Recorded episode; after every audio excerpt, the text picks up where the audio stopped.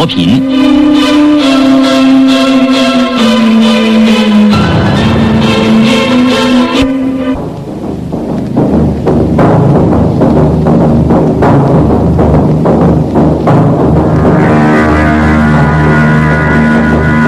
幻影杀手第一集。世界上可能发生这么奇怪的凶杀案吗？一位被邀请在数十位绅士、贵妇面前演唱的美丽女歌唱家，竟然在演唱中途意外的死了。不知道她是被什么人所杀，也不知道凶手是使用什么样的凶器。凶手杀死女歌唱家后，还取走了戴在她脖子上的一串项链。凶手在什么时刻，以什么方法取走项链？虽然当时有数十对眼睛注视着他的表演，却没有人能提供线索给警方，仿佛凶杀案是在毫无声息的情况下进行的。这岂不是一桩离奇透顶的命案？凶案发生的情况是这样的：法国巴黎社交圈里素以生活奢侈闻名的富豪丘贝尔夫妇。首次在新近购置位于波尔尼克古城的别墅里招待富绅名媛，同时，他还花费巨金请歌唱家伊丽莎白·欧如兰演唱助兴。伊丽莎白·欧如兰是一位红遍欧洲的著名歌唱家，难能可贵的是，她那姣好的面貌和她的歌艺一般出众，因此被邀请前来参加盛会的宾客个个都兴奋异常。丰盛的近乎奢侈的午宴过后，客人之一伊鲁路蒙要求伊丽莎白·欧如兰以古城远处的石壁为舞台高歌演唱。但是，欧如兰心里仍然拿不定主意，她犹豫地抚摸着颈上的项链，考虑是不是应宾客们的要求以石壁为临时舞台。欧如兰戴着一串十分美丽的项链。由一粒粒色泽均匀、大小一致的珍珠所串成，颗珍珠都是东洋海女采自深海的精华，价值难以估计。欧如兰自己也视这串珍珠项链为第二生命，除非像今天这样特别的宴会，否则她都把它收藏在保险箱里，绝不轻易展示。珍珠在她下意识的抚摸中发出沙沙的细碎声。欧如兰终于答应尝试，然后欧如兰像是祈祷演唱成功似的低头亲吻夹在指尖的珍珠。石壁位于草坪的尽头，伊鲁杜蒙挽着欧如兰登上通往石壁的石阶，阶梯狭窄，又散置破旧的空瓮及残破的花盆，更是难走。草坪上的宾客看见侯爵和欧如兰的身影时而显现，时而隐没岩石间。然后没入一处树林中，过了好一会儿，才看见欧如兰自己一个人站在石壁的平坦处。部分宾客为了听得更真确，也向前走去。这时，送欧如兰去石壁处的伊鲁路蒙侯爵单独回来，在丘贝尔夫妇身旁的一张椅子坐下。欧如兰安静地站在石壁下。法国南部午后和煦的阳光，将一身白色礼服的她辉映得高贵无比。他静静地站在那儿，调整气息，将心情稳定下来。然后在简单的准备动作之后，他轻启双唇，一阵悦耳的歌声传来。欧如兰随着乐曲的抑扬顿挫，优雅地伸展身体，摆动双手。旅客们被她的歌声所感动，双瞳轻浮泪盈；男客们则满脸激情，他们完全陶醉在她美妙的歌声里。目不转睛地注视着他的表演，情绪完全被他的歌声所震折。宽广无涯的朗朗晴空下，微风拂来阵阵扑鼻的花香。一位娇小美丽的白衣女郎立在爬满常青藤的石壁下婉转歌唱。这会是真的情景，还是置身于梦幻的殿堂？突然间，欧如兰像木棒一般倒了下去。没有发出哀叫，也没有听到任何意外的声响，他是在歌唱声中倒下，或许可以说他是唱着歌死去的。突发的事故惊吓了沉醉在歌声中的宾客，他们吓得站立起来，彼此相互询问经过的情形。丘贝尔夫人吓得昏了过去。惊吓过后，人们朝通往石壁的小径跑去查看究竟。伊鲁路蒙是第一个赶到欧如兰身旁的人，也被吓得毫无血色。欧如兰已经没有鼻息，她死了，美丽的金发染着血迹，右鬓角上有个小洞，仍然在继续的渗出血水。伊鲁路蒙半跪地上，将她扶起，靠着自己的腿，他的脸色苍白。没有血色的唇角微微扬起，隐约有淡淡的笑意。多么奇怪的笑容！难道欧龙兰对自己今日的演出完全满意吗？突然，围在伊鲁路蒙身后的一位宾客叫了起来，说：“他的珍珠项链不见了。”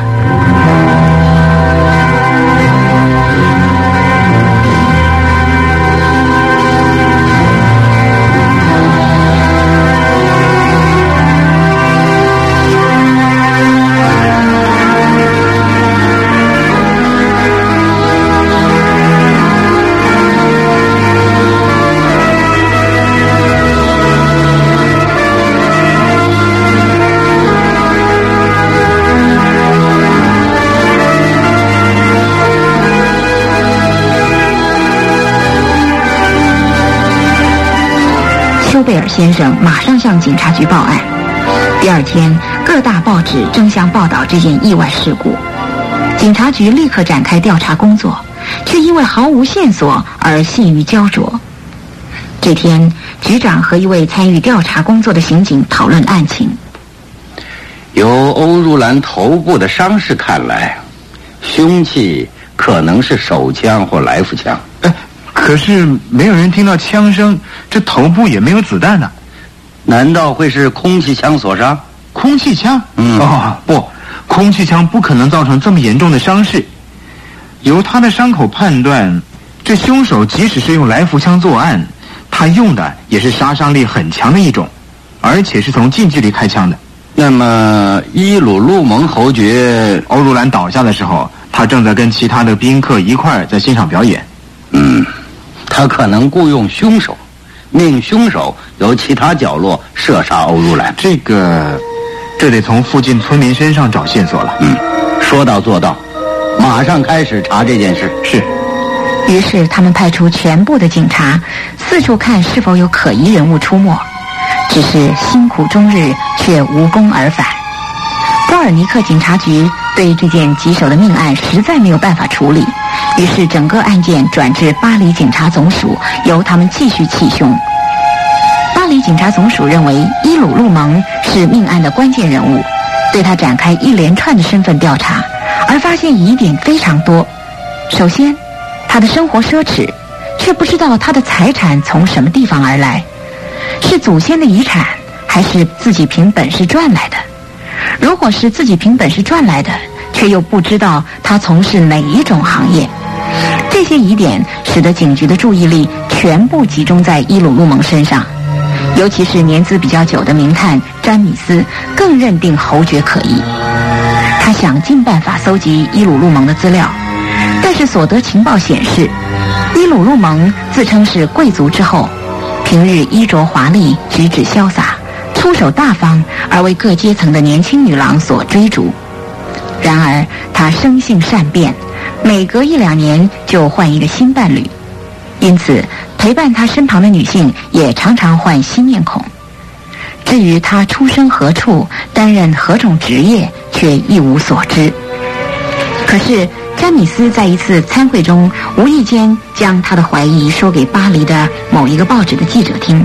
他说：“伊鲁路蒙是个专门引诱女人的坏蛋。”这位记者幸运地获得这个漏网消息，兴奋极了。当晚就发稿刊载于晚报上。看到报道的巴黎市民也认定伊鲁路蒙是个大坏蛋。大家纷纷猜疑他到底是谁：亚森罗平还是巴鲁特克斯？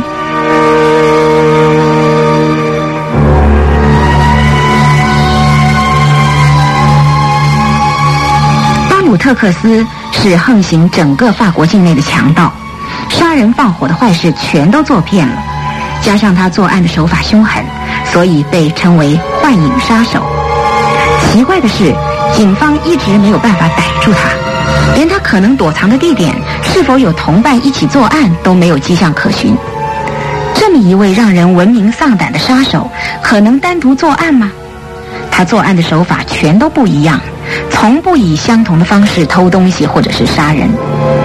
如果巴鲁特克斯只代表一个人，那多可怕呀！他一个人以各种诡异的方法偷遍整个法国。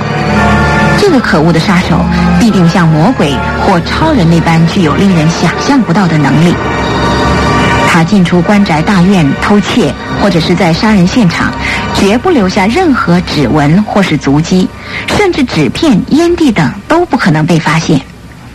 全法国的警察有几十万名，可是谁都没有见过他，甚至于连背影也没有看见过，仿佛他是一阵青烟似的，因此才有“幻影”这个外号。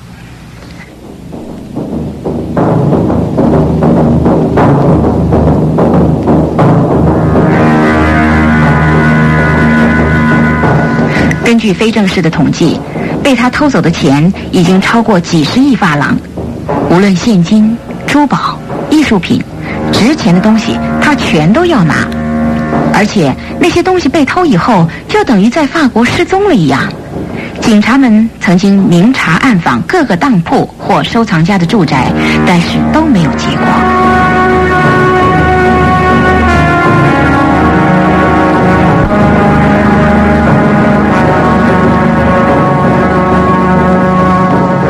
时光匆匆，转眼已经过了十五个年头。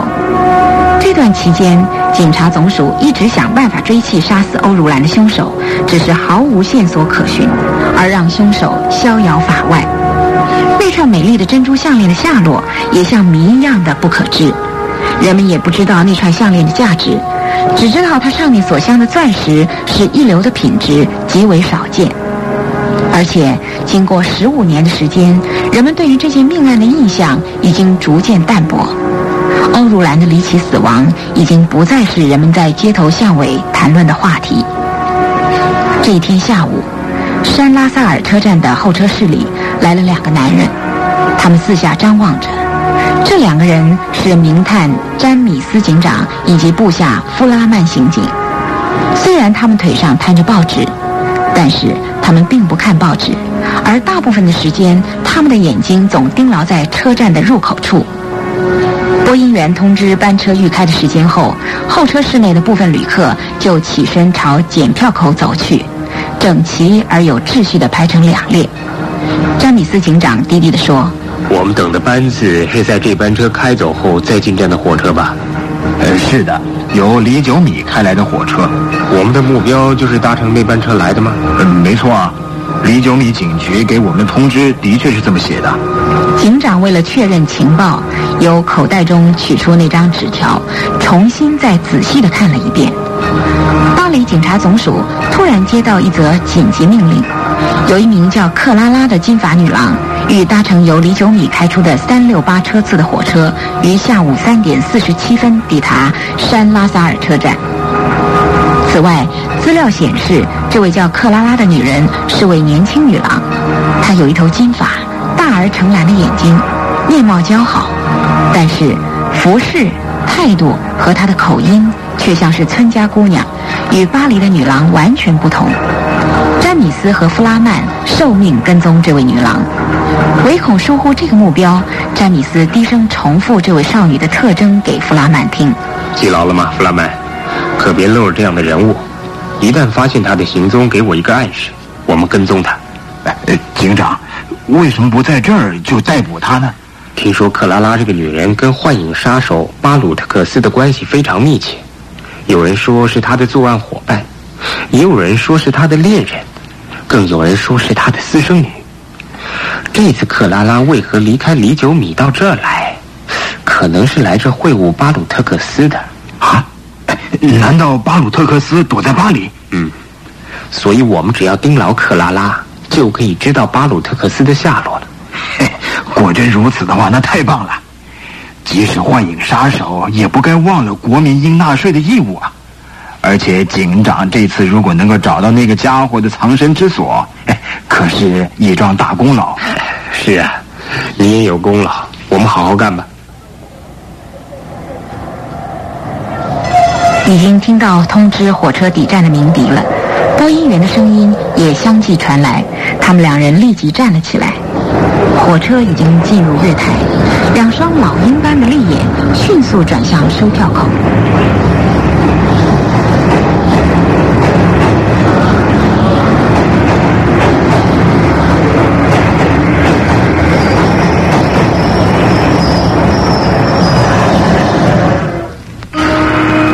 果然有一位年轻又美丽的金发少女，神色慌张地混在人群中走出售票口。她的身材瘦小，服装朴素，看起来只有十七八岁的模样。右手提着一只小皮箱，大概就是她的全部行李了。警长，一定是她，那个由乡下来的小姑娘。你看她的表情，好像被巴黎人潮汹涌的景象吓坏了。对，一定是她，错不了的。于是他们跟着少女背后步出车站，一出车站，少女就伸手招来一辆计程车。她告诉司机，她要到波尔特河岸六十三号。警长，她要到波尔特街六十三号。好，计程车，波尔特街六十三号。我是警察，跟着前面那辆计程车走。是。两辆计程车分别向前疾驶，始终保持大约三十公尺的距离。但是在通过一个交叉路口时，红灯已经亮了。警长所乘的那辆车来不及冲过去，克拉拉的坐车随即在大街的车群中不见了。糟糕！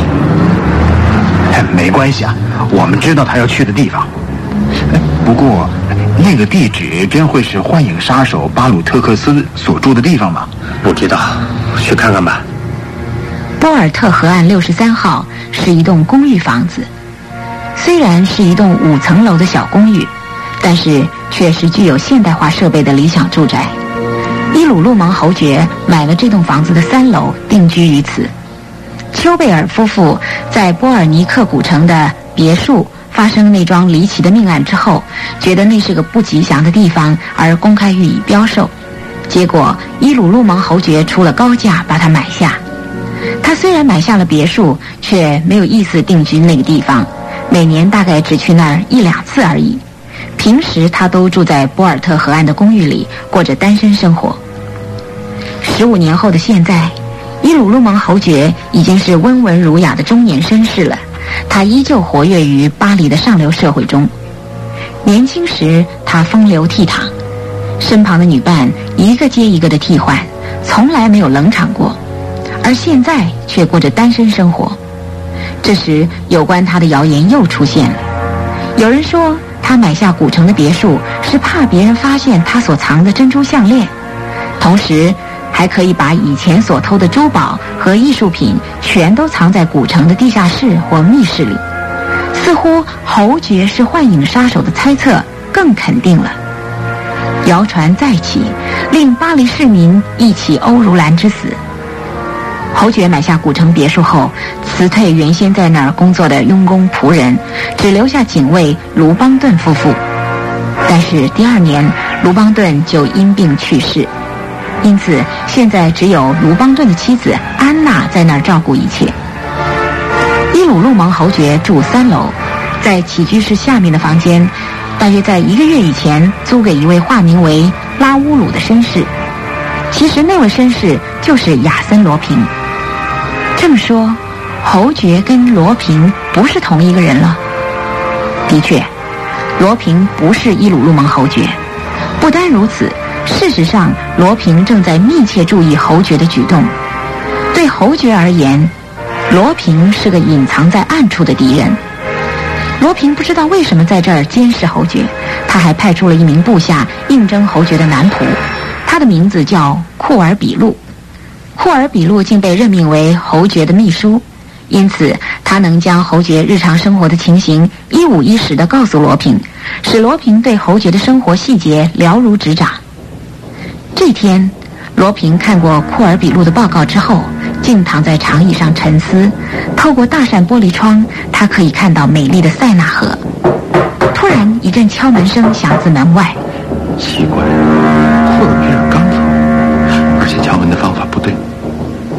但是除了他以外，其他的人都不知道我住在这儿啊。他提高警觉，应了声请进。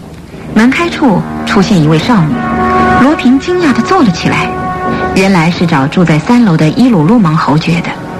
少女对自己误敲房门之事窘得面红耳赤，她那娇羞的模样留给罗平深刻的印象，那完全不像巴黎女人的脸上毫无人工色彩。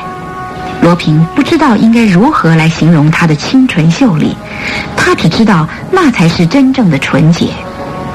罗平的眼光依依不舍地望着那名少女，少女感受到罗平的注视，脸更红了。她快快拿起放在地板上的皮箱，害羞地轻轻说了声对不起，并且随手关好房门。不久，罗平听到咚咚的脚步声，知道少女已经踏上走廊尽头的楼梯。听着声音，他想象少女秀气的小鞋子和她修长的腿。然后他听到开门、关门的轻微声音，以后就没有声响再发出。直到一个小时以后，侯爵房门重又打开。关上及锁住，少女和侯爵步下楼梯的脚步声，侯爵自用轿车发动离去的声音，像是排练好了一般，如期的上演。过了一会儿后，罗平下楼到管理员的房间打听侯爵的去处。管理员告诉他，伊鲁路蒙侯爵跟一位来访的年轻女人到波尔尼克城去了，要暂时留住在那儿。而侯爵的秘书库尔比路先生晚上不住在这儿，已经回去了。罗平想了又想，还是回到房里。黄昏的时候，门外又响起了敲门声。罗平前去开门，门外头站着詹米斯探长以及夫拉曼刑警。罗平认识他们，说的明白点儿，罗平认识全巴黎的警察，只是警察们却不一定认识罗平。何况现在的罗平改变了装扮。詹米斯警长取下了帽子，说：“哎，打扰了。”今天下午是否有一位年轻女子来访？奇怪，你们怎么会知道这件事情？我们问管理员，他说那个女孩敲你的房门。哦，所以你说年轻女子来访？哼，是的，有一位长得非常漂亮的金发少女，在下午四点半左右来敲了我的房门呢。对，我们要找的人就是她。事实上，我们由山拉萨尔车站一路跟踪她，可惜车子遇上红灯，被她溜走了。我的伙伴将波尔特河岸六十三号错听为波尔特街六十三号，到了波尔特街才知道没有六十三号。我们费了好大的劲儿才找到这儿来，整整浪费了三个小时。嗨呀，那可糟透了！哎，你们为什么要找他呢？因为，坦白说，那个叫克拉拉的金发女郎不是个好东西。哦，她很坏，听说是幻影杀手的爱人，但是也有人说是他的私生女。哦。是吗？只是她看起来十分文静，不像是个坏人，倒像是个刚进城的乡下小姑娘。那正是他骗人的障眼法。请问他来找你吗？哦不，他找错了，他是来找三楼的伊鲁路蒙侯爵的。什么？伊鲁路蒙侯爵？这么说，伊鲁路蒙真是幻影杀手巴鲁特克斯了？请问侯爵跟那位女郎还在楼上吗？哦不。他们在这儿逗留大约一个小时以后啊，就走了。我听楼下管理员说，他们到古城去了。哦，真的吗？嗯，谢谢你告诉我们这些消息。不客气。两个人匆忙致谢，就冲了出去。罗平静静地关上房门，将耳朵紧靠门缝，偷听外面的声音。只听到警长詹米斯这么说：“弗拉曼，我们得赶快到古城去。哦，快点，快点！好。”当天夜里十一点多，罗平潜入侯爵的房间。整个三楼都是侯爵的住家，他的卧室是三楼尽头的一间大房间，布置十分华丽，看来舒适无比。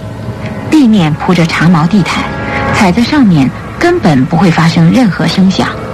顶头的天花板悬着一个大吊灯。罗平手拿惯用的小电筒，借着它微弱的光线找遍房内每一寸地方。他连金库都打开了，但是奇怪。竟然都没有。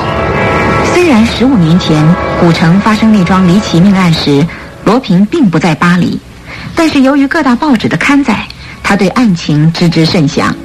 他也怀疑侯爵就是幻影杀手巴鲁特克斯，而且判断欧如兰的名贵项链是侯爵所偷，只是却没有证据支持他的猜测。侯爵既没有出售项链，国外也没有发现那串项链的消息传来。罗平不止一次派自己的手下在国外明察暗访，依然没有结果。罗平深信项链仍然在侯爵手中，于是，在一个月前租下这栋公寓二楼的一个房间住下，并且派出库尔比路潜伏侯爵身旁，以窃取情报。然而，却一直没有头绪。今天晚上，他亲自出马查看侯爵的房间，还是没有找到项链。罗平站在卧室中央，重新用手电筒照着每一张家具，仔细的打量是否有可疑之处。突然，他的眼睛盯住紧靠墙边的大书桌，那是一张金色的书桌，像是路易十五世在位时所流行的款式，在手电筒的微光照射下，竟也金光闪闪，显得十分华丽。罗平认为这张书桌十分可疑，才这么注视着，但是。那张书桌的五个抽屉，刚才都一一检视过，没有任何发现。然而，凭着第六感，或说是窃贼的某种灵感吧，他总觉得这张书桌有个秘密的抽屉。他仔细地检查书桌的四周后，终于笑了。书桌角落有一个白象牙做成的小扣，他按了一下那颗白象牙，咚，随着轻轻的声响。书桌侧面的木板松开，出现三个抽屉。罗平一一打开抽屉，第一只、第二只抽屉里放的是一些女人的旧照片和书信。哼，早就听说伊鲁路蒙侯爵是个风流的男子，果然不错。这些照片可能都是他的旧情人。哼，还有这么多的情书啊！那些个痴情女子可知道自己爱上的是什么男人？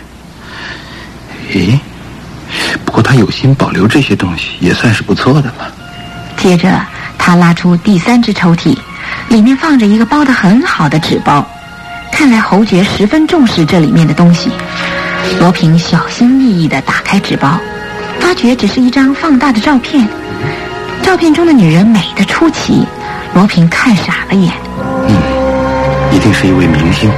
他这么想时，顺便看了看相片的反面，是不是有其他的记载？啊！伊丽莎白·欧如兰，奉献此生给怀念的你。伊丽莎白·欧如兰，她就是那位离奇毙命的女歌唱家。他，也是伊鲁洛蒙侯爵的情人了。由侯爵如此珍视这张照片来判断，他一定还深爱着她。嗯。警察总署怀疑侯爵杀死了欧如兰，可能错了。罗平静静地注视手上的照片。这时，楼梯处突然传来一阵声响。罗平赶紧熄掉手电筒，侧耳倾听。有人在走廊走动。虽然来人的脚步非常轻微，但是对听觉敏锐似猫般的罗平而言，这个声响已经足够提醒他当心了。他迅速地把三只抽屉放回，使书桌恢复原状，然后躲在屏风后面。脚步声在门外停住，有只钥匙插入门锁，发出咔嚓的声音。门被打开了，罗平听不到其他的声音。来人开门之后，似乎是站在原地窥视这间为黑暗所淹没的房间。罗平的神经全都绷紧了，他又听到来人走动的声音了。细碎的声响，连罗平都听得不太清楚，因为房里头所铺的地毯太厚了。一阵沙沙声，听起来像是裙子摩擦地毯的声音。进来的人是个女的，而且由她的脚步声可以辨别应该是年轻的女性，因为她的移动灵活而不呆滞。对于深夜潜入者居然是个女人，罗平觉得十分意外。他屏住呼吸，以便听得更真切。房门被打开后，阵阵凉风钻入室内。罗平觉得有点光线，来人一定扭亮了手电筒。借着微弱的光圈，罗平由那小小的黑影确定了自己的猜测。此时与自己同在屋内的人，果真是位少女。那名少女直接走到书桌面前，她左手拿出手电筒，右手朝那白象牙扣按按。啊！她竟然知道书桌的秘密。罗平惊讶极了，这个少女究竟是什么样的人物呢？他毫不迟疑地拉开第一、第二两个抽屉，一一翻开旧照片。终于，他拿起一张小照片看了一眼，便将它捂住自己的胸口，而闭上双眼。不一会儿，泪水由他的眼角滑落。罗平偷偷地由屏风后面走出来，找到墙上的开关后，就将灯打开。霎时间，室内通明，好像白天一样。啊！就在同时，罗平也吓了一跳，因为眼前的少女正是下午敲门的那个美丽姑娘。她那头金色秀发在灯光照耀下闪着柔和的光彩。少女紧捏着照片想要冲出门外，却被罗平挡住。等一等，原来是你，吓了我一跳。你不是跟伊鲁洛蒙侯爵到波尔尼克的古城去了吗？我没有去波尔尼克的古城，我也不知道有那个地方。不，你去了。今天下午你来拜访过侯爵？没有，我没有来过这儿找他。你是克拉拉小姐？对不起，我不认识他。那你为什么潜入侯爵的房间？不告诉你。你手中的照片是谁的？不给你看。少女毫不妥协地拒绝罗平的要求，看来个性很倔强。罗平硬把那张照片抢过来看，照片中似乎是一对母女，妈妈长得美丽娇柔，女婴也似她母亲一般可爱。由发黄的程度来看，这张照片的年代已经相当久远了。她是你母亲吗？我不告诉你，你不承认自己是克拉拉，也不承认自己跟幻影杀手巴鲁特克斯的关系。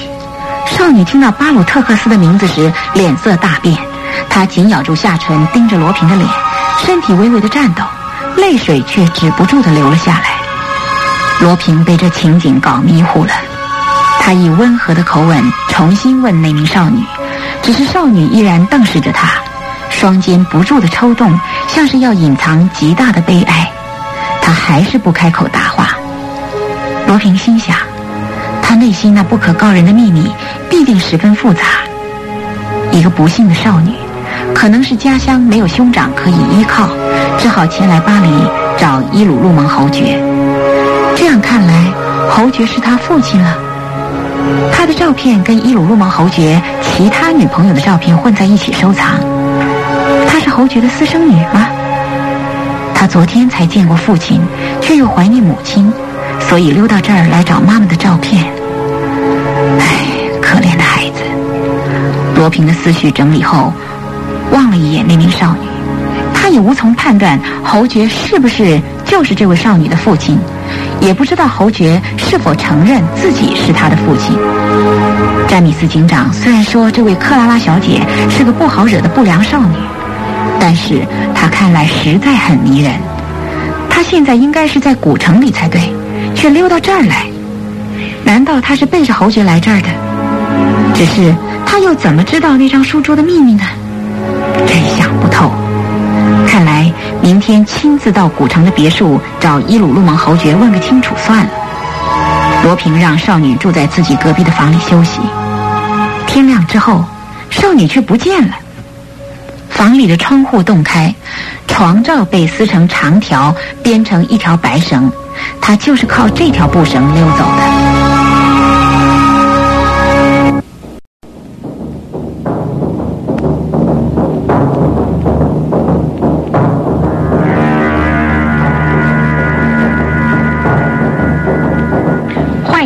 手》第二集。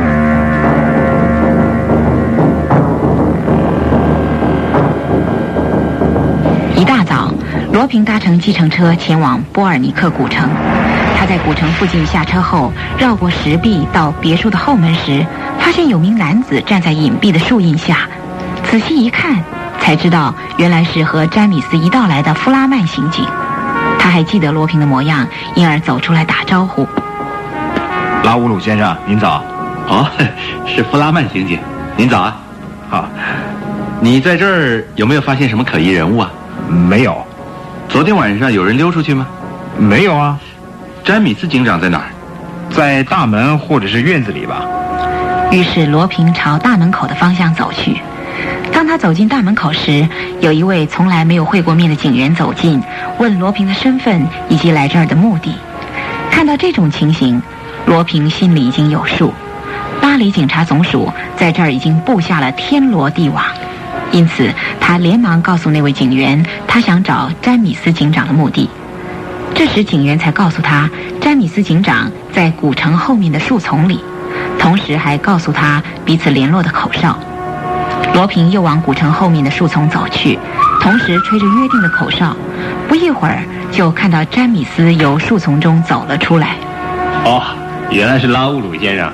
那位金发的克拉拉小姐还在屋里面吗？是啊，由昨天晚上到现在，一步也没步出大门。他跟侯爵也不知哪来的话题，一直谈到深夜都不休息。我看他又哭又笑的，情绪很激动，那真是父女亲情流露的表现。他不可能是伊鲁路蒙的情人或者属下。只是我们也不能否定侯爵不是幻影杀手巴鲁特克斯。事实上，我还是认为他们是同一个人，所以我们派出大批的警力在这里彻夜监视。哎，对了，拉乌鲁先生，你为什么也到这来呢？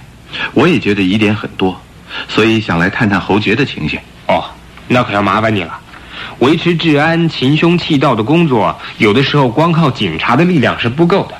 我希望民众也能跟我们配合，以便早日将他们逮捕归案。这是理所当然的事情，您别客气。罗平与警长握别后，来到古城别墅的玄关处，按了门铃，并且将自己的名片交给女管家安娜以后说：“我是侯爵在波尔特河岸六十三号公寓里的邻居，名叫拉乌鲁，我想跟侯爵谈谈。”安娜请罗平在玄关处稍后，径自拿着名片朝内室走去。这个时候，侯爵并不在书房或起居室，他在院子里。上午九点钟左右，初夏的阳光仍然十分温和，暖暖的朝阳散发它的光彩，给绿油油的广大草坪，使绿草地更见生意盎然。草坪尽头的矮岩上，石壁像屏风一般向左右伸展，茂盛的常春藤叶子，色泽墨绿的激进黑色。它的背景仍然是那片蔚蓝的天空。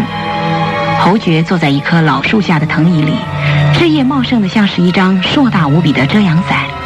他已经用过早点，正抽着雪茄，而与他并排而坐的是昨天下午才到巴黎来的那位少女。由她的神态看来，她实在是一位温柔而有教养的女孩。昨天的她，或许刚自故乡来，完全是一副村姑娘模样。而今天相见，却已经是时髦又摩登的巴黎小姐了。罗平心想，准是女管家安娜的指导，她在进步神速。尤其那套高雅的白绢小礼服，与她娴静的气质配合得天衣无缝。侯爵也以欣赏的眼光注视着她，那神情就像慈父一般和蔼。正在此时，安娜走上前来通报有客人来访，并且把名片递上。侯爵接过名片看了一眼，微蹙双眉，好像很不情愿此刻有外人来打扰。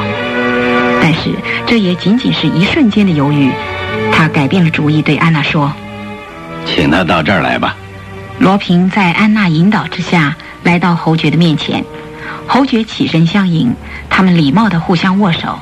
随后，侯爵介绍身旁的少女说：“啊，这是小女安特娃。”罗平朝那少女点点头。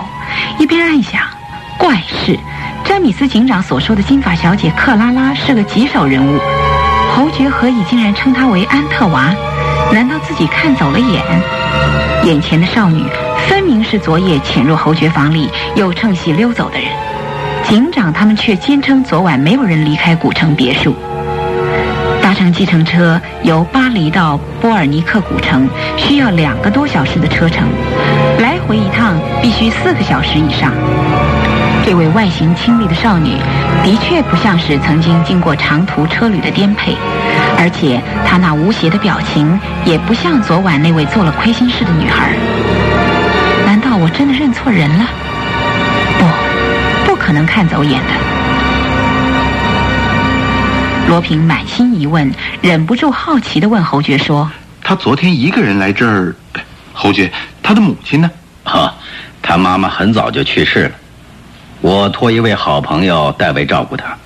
如今这位好朋友也死了，所以他才到巴黎来找我。”“哦，啊，拉欧鲁先生，您老远赶到这儿来，有何指教？” 罗平经这么一问，心中愣了一下，无法立即回答。他到这儿来，纯粹是想弄清楚少女的身份，实在没有其他的意思。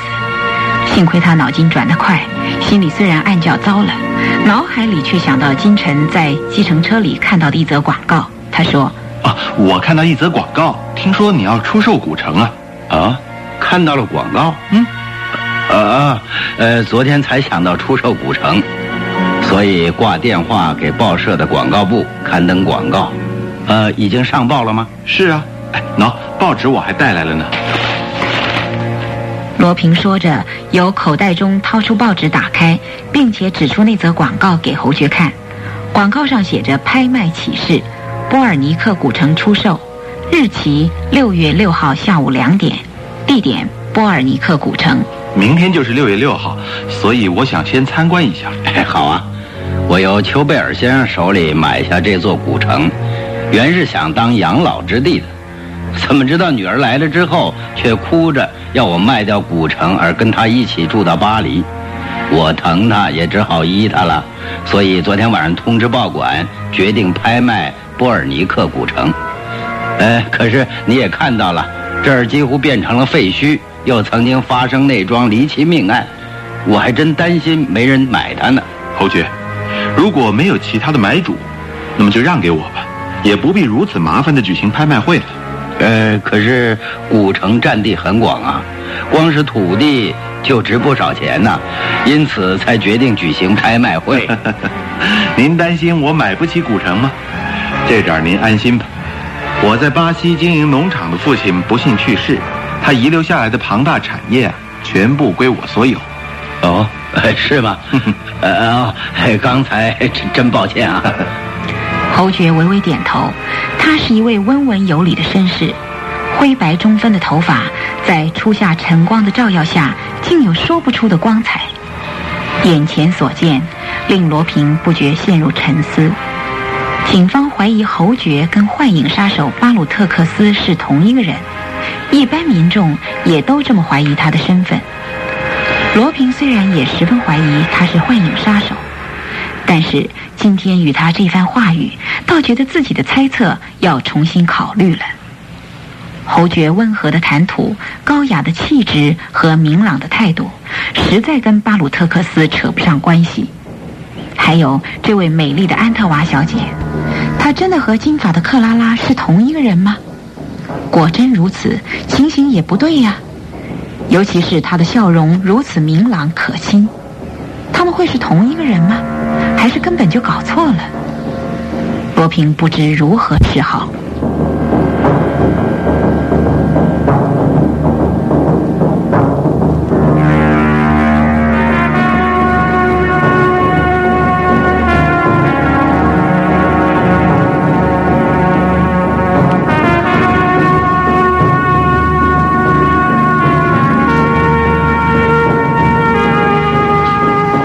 尔尼克古城的时间到了，情况正如侯爵心中所想的一样，并没有太多的人参加。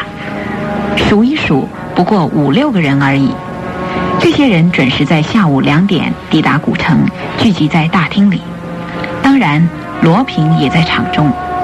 主持拍卖会的人上了台宣布说：“各位贵宾，拍卖会正式开始。”首先，我代表波尔尼克古城的主人伊鲁鲁蒙侯爵欢迎各位的光临，并且转告各位，今天拍卖起价是八十万法郎，出价超过八十万法郎最多的人就能够取得古城的所有权。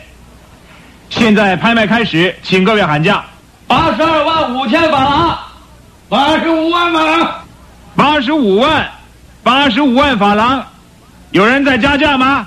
九十万，九十万，九十万法郎。九十万，连拍卖会的主持人都吓呆了。他以为这次的拍卖能喊到八十二三万法郎就已经不错了，现在竟然出现这种高潮，他不禁兴奋地喊道：“九十万法郎，九十万法郎，还有其他价钱吗？再等一分钟。”到时候如果没有人再加价的话，古城就以九十万、九十五万。大家都吓住了，主持人也瞪大了眼睛朝发出九十五万发廊的地方望去。有一位老暴发户红着脖子想再喊百万，却被儿子蒙住嘴巴，硬把他送出了大厅。暴发户的儿子总算比老子理智多了，他费了好大的劲儿才把爸爸送上车离开古城。九十五万，九十五万，还有更高的喊价吗？自然没有人肯出高于九十五万的价钱了。九十五万发廊，这真是个荒唐的数字。到底是谁出的价格？那个人就是亚森·罗平。罗平买下了古城，他心里也知道，九十五万发廊是个疯狂又愚蠢的出价。然而，他心中藏有另一个秘密：一旦它实现，即使出价百万发廊购买古城也值得。拍卖会结束后，主持人便到有关机关办理不动产转移的手续。波尔尼克古城正式成为亚森·罗平的产业了。当晚，罗平签下一张九十五万发廊的支票给侯爵。哎，谢谢你啊，这儿的事情已经解决了，我明天就回巴黎去。侯爵，你们当真要在巴黎过着父女团聚的生活吗？啊不，我们只在那儿逗留一天。我想带安特娃到南部玩玩，沿着海岸线看看宽阔的海洋，或许能帮助安特娃的身心早日康复。他看来太瘦弱，我想让他静养一阵子。打算在那儿停留多久？呃，预定四个星期的时间。四个星期。嗯，四个星期后，那就是七月三号了。我希望到那个时候能再跟你在古城碰面。哦，为什么？有什么事情啊？哼，到时候再告诉你吧。反正是跟你有关的切身事情，我觉得十分重要。嗯，好。虽然不知道是什么重大事情，可是七月三号那天，我一定会跟你联络，请放心。我们就约定下午四点钟在这儿见面，请安特娃小姐也一块儿来，好不好？啊？什么？安特娃也必须来吗？是的，务请一起光临，因为可能有要事相告。哦，对了，你们到南部旅行，那位库尔比路先生他也随行吗？啊，不，他得替我看管公寓啊。哦，呃，哈，请原谅我的好奇，我想知道七月三号究竟要告诉我们什么消息？你先透露一些好吗？免得我们虽然在南部游玩，心里却记挂着这件事而无法尽兴。你的话很有道理。只是这件事，我现在也还没弄清楚呢。我只能告诉你，我一直在秘密的调查十五年前在古城发生的那桩离奇命案。买下古城也是想彻底的调查现场，我想解开这个奇怪的谜，弄清真相。只是目前还没有头绪，满头雾水。但是我绝不会放弃调查这件案子。我想，如果我能在古城锲而不舍地追查，那么四个星期之内一定会有个结果的。所以我就跟你相约在七月三号见面，并且告诉你真相。哈哈，原来如此啊，拉乌鲁先生，谢谢你了。我预祝你顺利成功。我们四个星期以后再见了，再见。侯爵说完，起身与罗平握别。这个时候，大厅墙上的挂钟响了十下，已经是深夜了。古城的夜是如许的静谧。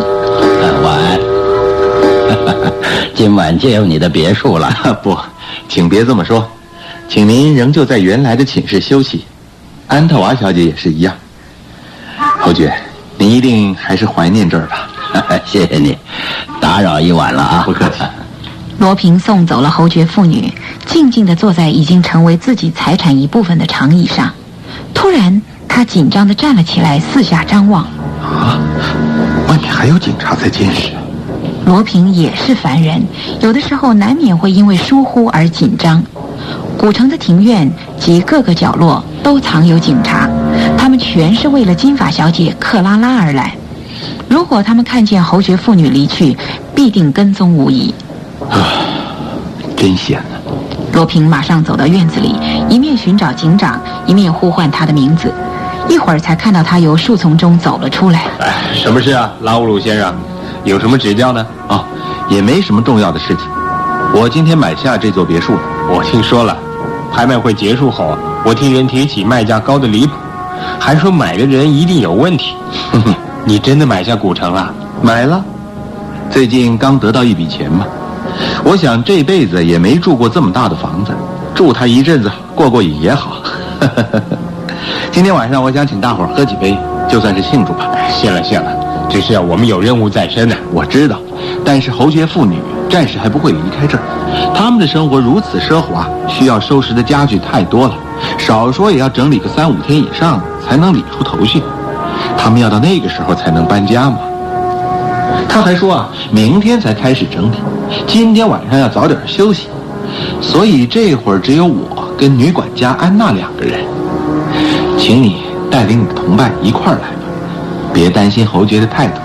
詹米斯警长听了，高高兴兴地走出去了。罗平立即命女管家准备酒菜招待他们。宴会一直持续到十二点，警长和警员们已经东倒西歪地靠在椅背上睡着了。原来罗平在他们的酒里动了手脚，他所掺下的安眠药足够他们舒舒服服地睡到明天早上，还不一定能够清醒过来呢。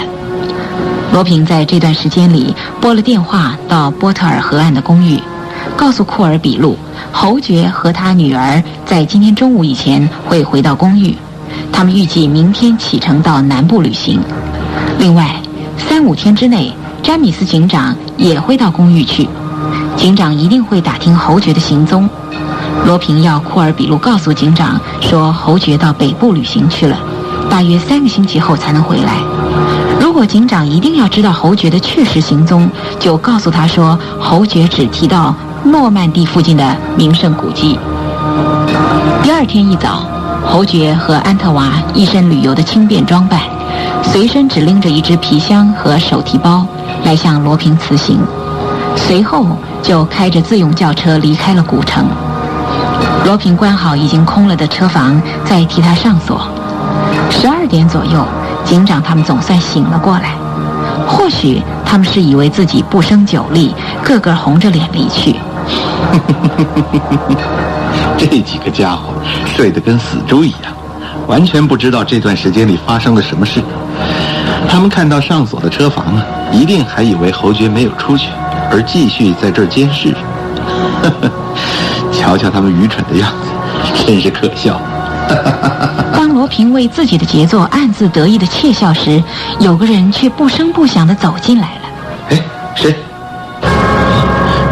是你？你怎么回来了，安特瓦？我不是安特瓦。什么？难道你是金发小姐克拉拉？嗯，是的。你是金发小姐克拉拉？安特娃是另外一个女孩，可是你们两个看起来简直就像孪生姐妹一般。而且你那天不是告诉我说你不认识克拉拉吗？到底是怎么回事？我愿意坦白的说。前次我怎么问你，你都不肯开口，还表演夜半偷溜啊！哼，对不起，是我不好。这一次我愿意说实话。哼哼，什么是你所谓的实话呢？我的身世。哦。为什么你想告诉我你的身世？前天晚上的事，我先向你道歉。我这次来找你，是想求你救救我的。就为了否认自己是金发小姐克拉拉吗？不，还有逃走的事。那个时候我怕死你了。你现在不怕我吗？为什么有这种转变呢？因为，因因为你是亚森罗平。你怎么知道我的名字？我问过巴鲁特克斯，你说什么？那个幻影杀手巴鲁特克斯？你怎么会去向巴鲁特克斯打听我的身份呢？那天晚上，我从公寓里逃出去，回到巴鲁特克斯那儿，告诉他我被你抓到的事。巴鲁特克斯忧心忡忡地问起来，说那个人长得什么样子？我回答说是一个名字叫做拉乌鲁的年轻绅士。哎，你怎么知道我的名字？我并没有告诉你啊。你带我到你房里的时候，我看到桌上有一盒名片。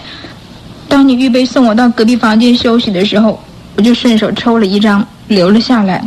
哼，你是个可怕的女人，了不起的扒手啊！是，我是扒手，我是坏女人。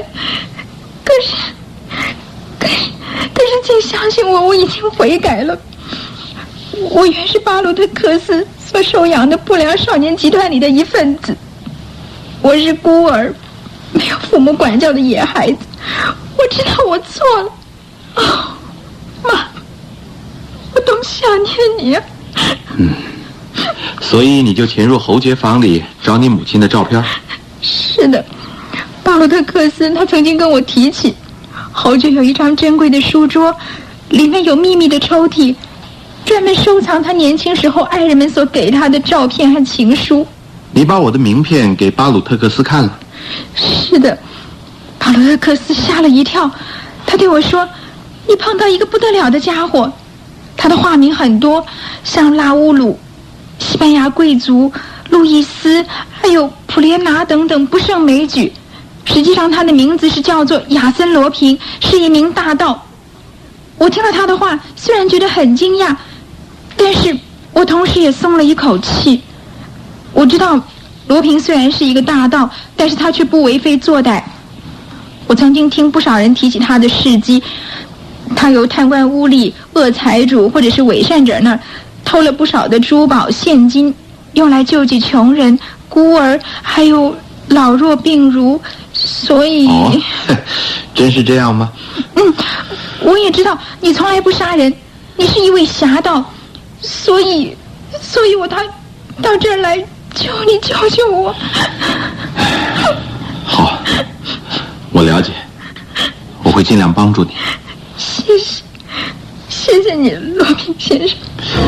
克拉拉以信赖的眼光看着罗平，他的眼神不再像那天夜里散发着孤寂和无奈。如今，那双美丽的眼睛洋溢着希望，闪动着喜悦。罗平亲眼看到他的改变，立时觉得此刻的克拉拉仿佛安特娃。他不得不怀疑，眼前的少女真的不是安特娃吗？罗平与金发小姐克拉拉谈过话后，知道伊鲁路蒙侯爵并不是幻影杀手巴鲁特克斯。他一直怀疑侯爵是凶手，现在才知道自己错了。但是警方及一般民众还认为是侯爵设计杀死欧如兰，并且夺走他那串名贵项链。好，他要彻底调查这桩怪案子，想办法消除人们及警方对侯爵的怀疑。当然也要帮助克拉拉。那么，为什么不借着这个机会弄清楚克拉拉与巴鲁特克斯之间的实际关系呢？你跟巴鲁特克斯已经毫无关系了吗？是的，我从他那儿逃出来了。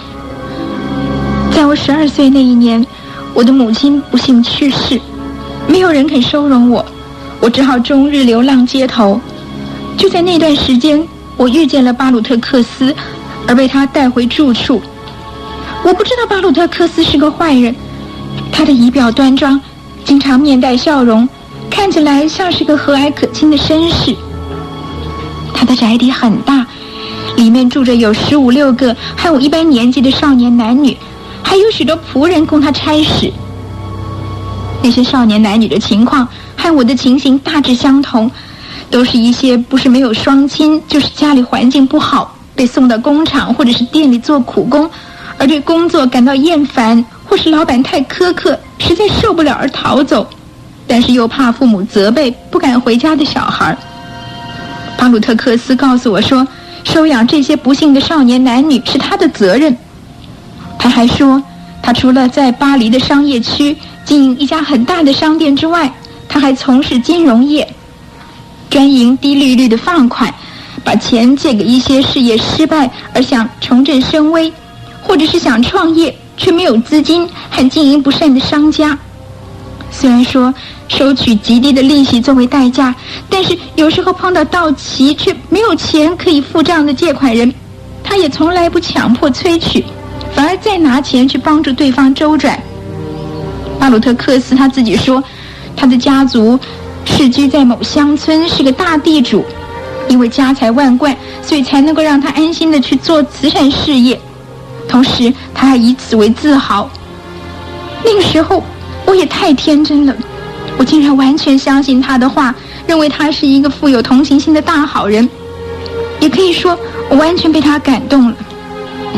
我心想，如果他是我的父亲，那该有多好啊！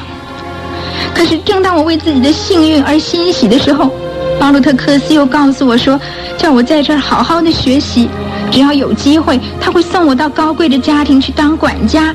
他要我学习烹饪，要会理家，但是也别一开始就下厨房。他让我先暂时到他的店里去帮忙。我对他的照顾感激的掉下眼泪。从第二天开始，就到店里去工作。那间店会在巴黎的商业区，是一家平价商店。里面所卖的东西包罗万象，应有尽有，而且很便宜，价格都比市价要低，有的甚至还半买半送，所以生意好极了，天天有许多的客人进出。直到有一天，我发现了一桩意外事件。那一天，克拉拉跟一位名叫朱莉、年约十七八岁、个性活泼又长得漂亮的女孩共同负责卖男士用品。那天。店里来了一位喝醉酒的男客，他想买领带，正在挑选时，朱莉热心地跟在旁边帮他出主意。当晚店里打烊，拉下铁门后，朱莉把克拉拉叫到后面，那儿还有一位年轻的店员。克拉拉听到他问朱莉说：“干了一票了。”朱莉笑着由裙子的口袋里拿出一个男用皮夹，里面塞满了钞票。年轻店员抽出两张钞票给朱莉。其余的钱就收入自己的口袋，并且说这个要交给老大，而克拉拉由朱莉负责好好教导。说完就走了。克拉拉实在不知道那是怎么一回事，傻傻的站在那儿。朱莉拍拍他的肩膀，笑着说：“哎，你发什么呆啊？你这个乡下来的小土豆，一直没有发现我们的勾当是不是？告诉你，那才是我们主要的工作。”假意殷勤的招呼客人，然后啊，找机会拿走他的皮夹或者是现金。假如说这个客人发觉钱不见了，他也只是猜想扒手是混在人群里头作案，而绝不会猜到是我们干的。所以呢，你仍然能够安心的继续工作。这么说，这家店不是卖东西给客人，而是要偷客人的东西啊！哎呦，这个时候认真做生意呀，也赚不了什么钱的。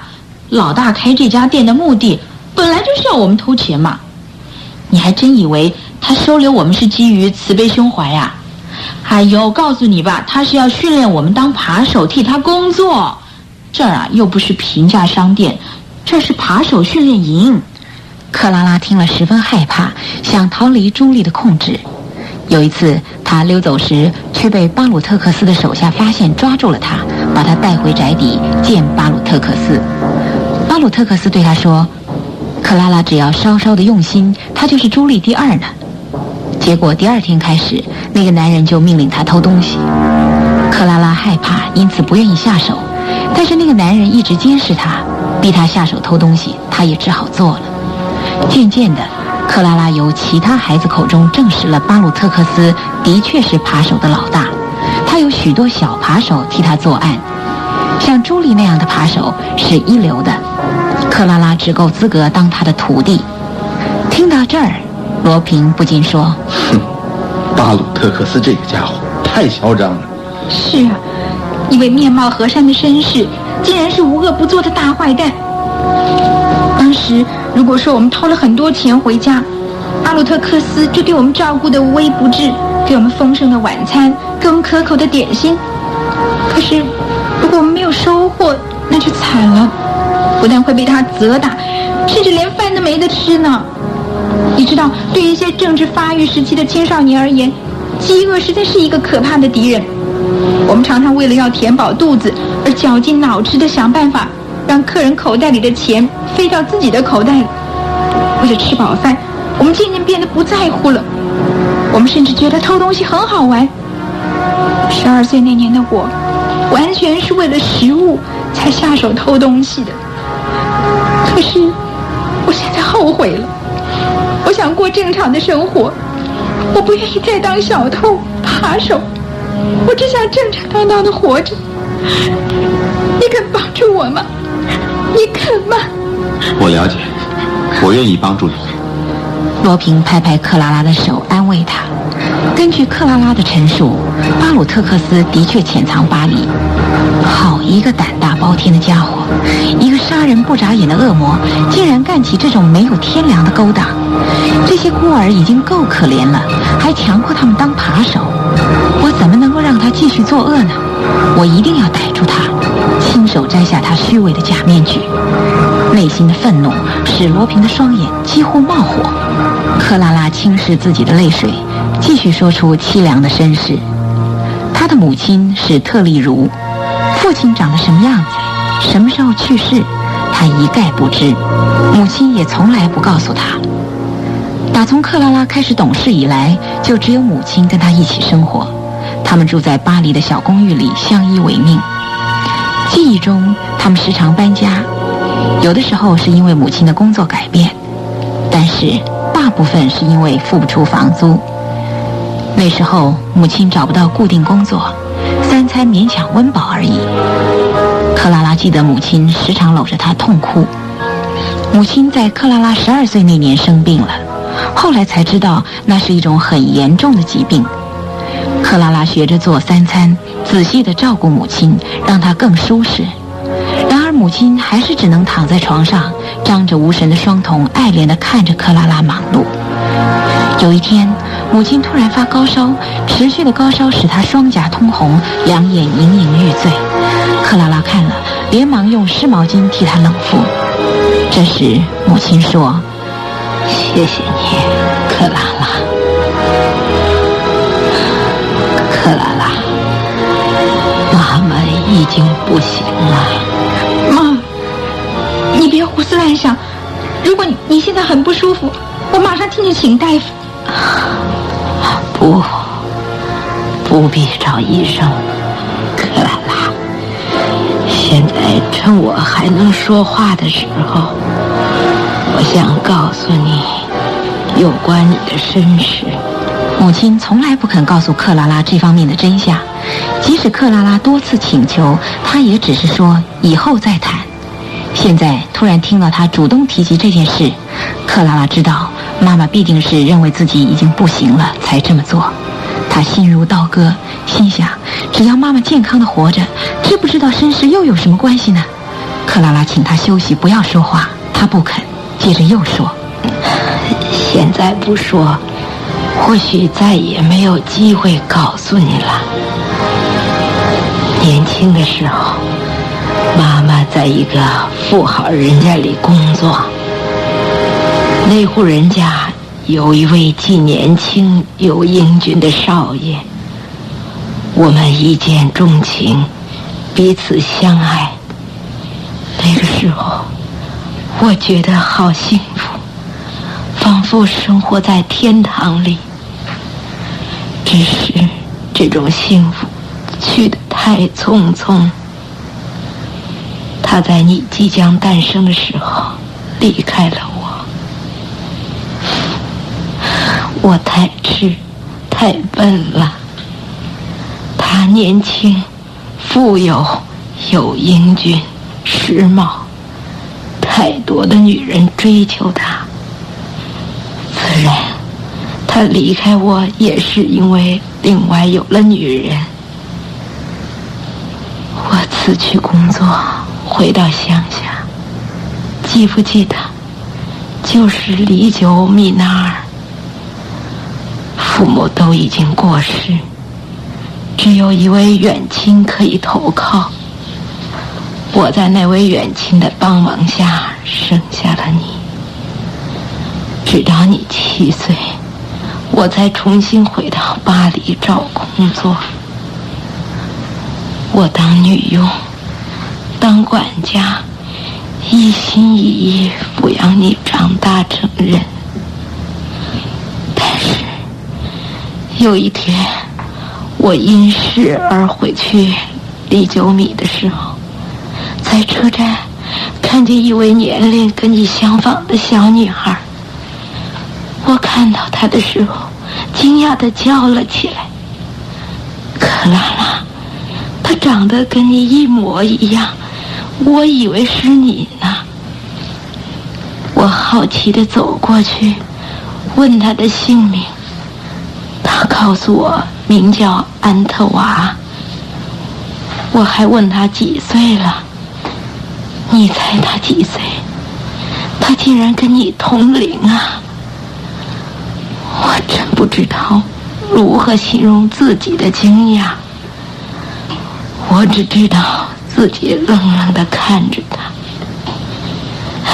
也许我的注视令他害怕。小女孩连忙跑到月台边，跳上刚刚进站、预备开往巴黎的火车。母亲说到这儿实在太累了，她合上双眼，渐渐睡了。而罗平听到这儿，也终于恍然大悟：原来安特娃跟克拉拉不是同一个人，但是他们实在长得十分相像。你有没有问过令堂，你的父亲是谁？妈妈不愿意提他，我也没有追问。但是妈妈去世之后，我曾经请人代为调查，并且打听出妈妈以前工作的地方就是伊鲁路蒙侯爵的家。啊，原来如此。伊鲁路蒙是安特娃的父亲，他也是克拉拉的父亲，这也难怪他们会如此相像而发生小误会了。罗平总算找出安特娃与克拉拉何以容貌相似的原因了。那几天，母亲断断续续告诉我许多她年轻时候的遭遇，其中包括我还在襁褓的时候，她曾经寄过母女合照的相片给父亲。母亲想，父亲看了我可爱的模样，或许愿意来探望我，或是寄些钱来当我的抚养费。钱是寄来了，只是两年后又没有了消息。母亲认为父亲一定还保存着那张相片。如果他的猜测没错，那张相片一定被父亲收在大书桌的秘密抽屉里。因为依照父亲的脾气，一些他不愿意别人看的信和照片，他都会藏在秘密抽屉里。母亲还告诉我那张书桌的款式和开启秘密抽屉的方法。克拉拉，你就是因为这些东西才溜进侯爵的房里？是的，而且我也打听出侯爵卖了乡村的土地，搬到巴黎的公寓里去居住。其实我在六月初就已经找到了那家公寓，但是过分的紧张和害怕使我不敢敲门。在五号那一天，我再度来到公寓的门口，正当我犹豫是不是要敲门的时候，门口突然来了一辆计程车，有一位年龄跟我相仿、提着皮箱的女孩下了车。你不知道，当我看到她的容貌时，我有多么的惊讶。她不但和我一样，拥有一头金发，连体格、脸型，甚至五官都跟我相似。我还以为自己在做梦呢。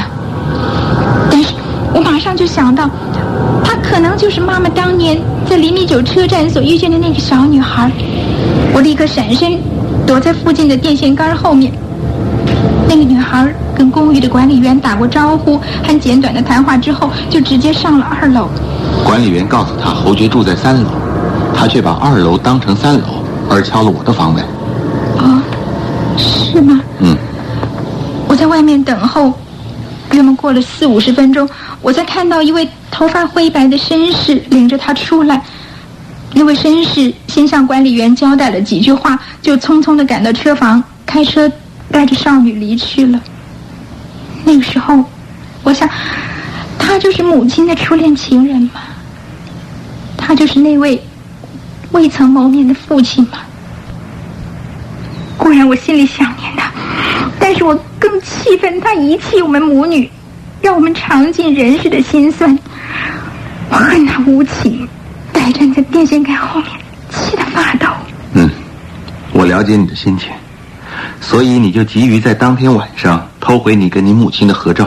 是的，连你自己都觉得安特娃长得很像你，也难怪我会弄错了。即使如此，詹米斯警长将安特娃误认为金发小姐克拉拉，自然更不稀奇了。罗平请克拉拉暂时在古城住下，并且发誓帮助他们父女团圆。克拉拉的兴奋是笔墨无法形容的。她在古城住下后，常帮管家安娜处理家务，当她的助手。克拉拉的遭遇使她比同龄的女孩要早熟也懂事多了。在这儿，她渐渐变成开朗而甜蜜的姑娘了。就像是经历严冬摧残的花木，在春季里又恢复盎然的生机。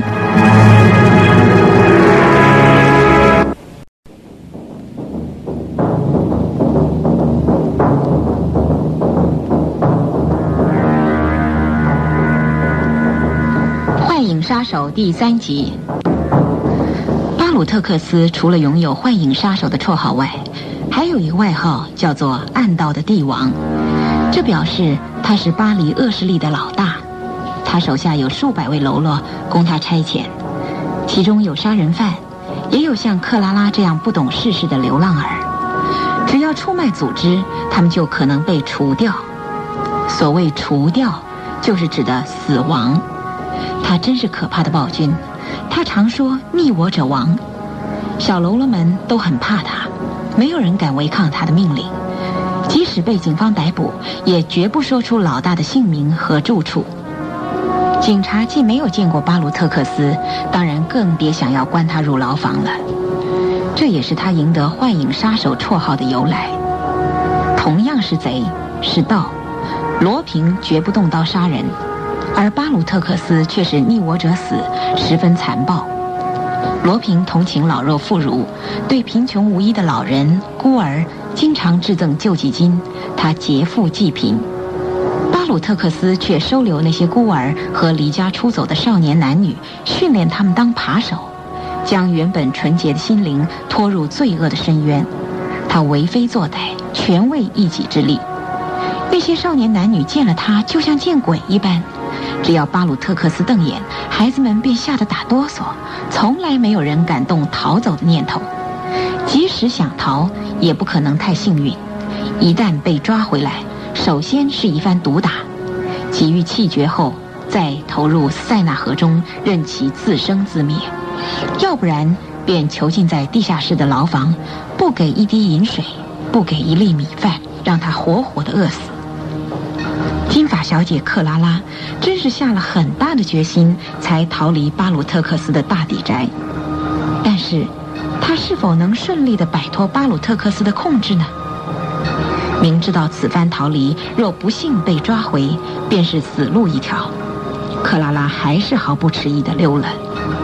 巴鲁特克斯获知克拉拉逃走的消息之后，极为愤怒地说：“好大胆的女人，我绝不饶恕了。”于是他派出小喽啰们四处打听克拉拉的下落，然而一连好几天都没有发现她的踪影。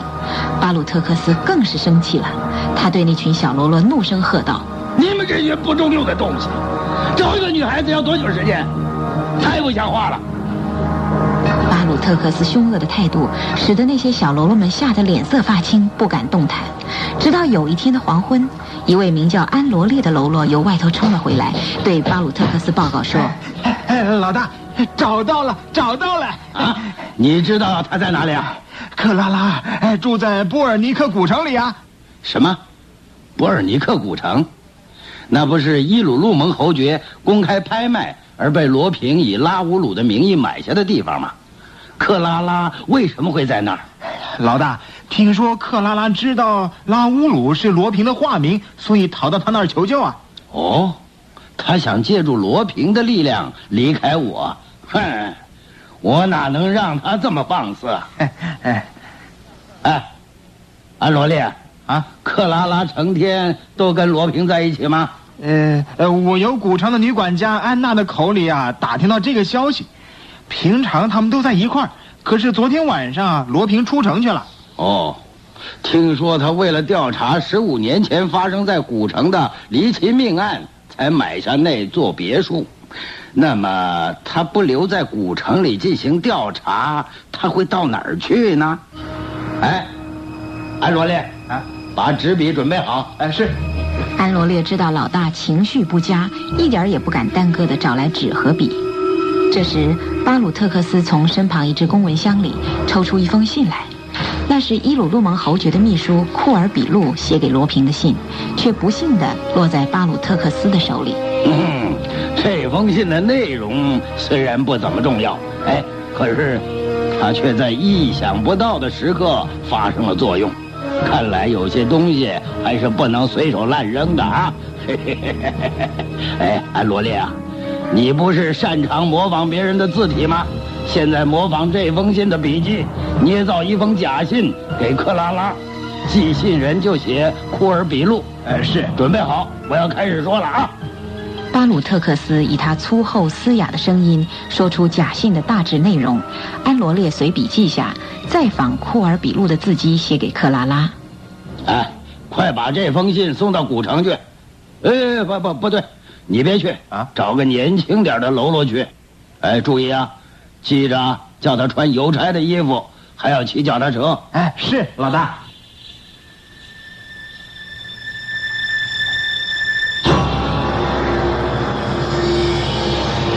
那天下午，古城的门铃突然响起，尖锐的声音划破了寂静的午后，听来十分刺耳。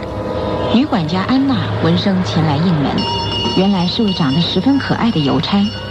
他刚跳下脚踏车，站在门口，扬了扬手中的信，说是寄给克拉拉小姐的。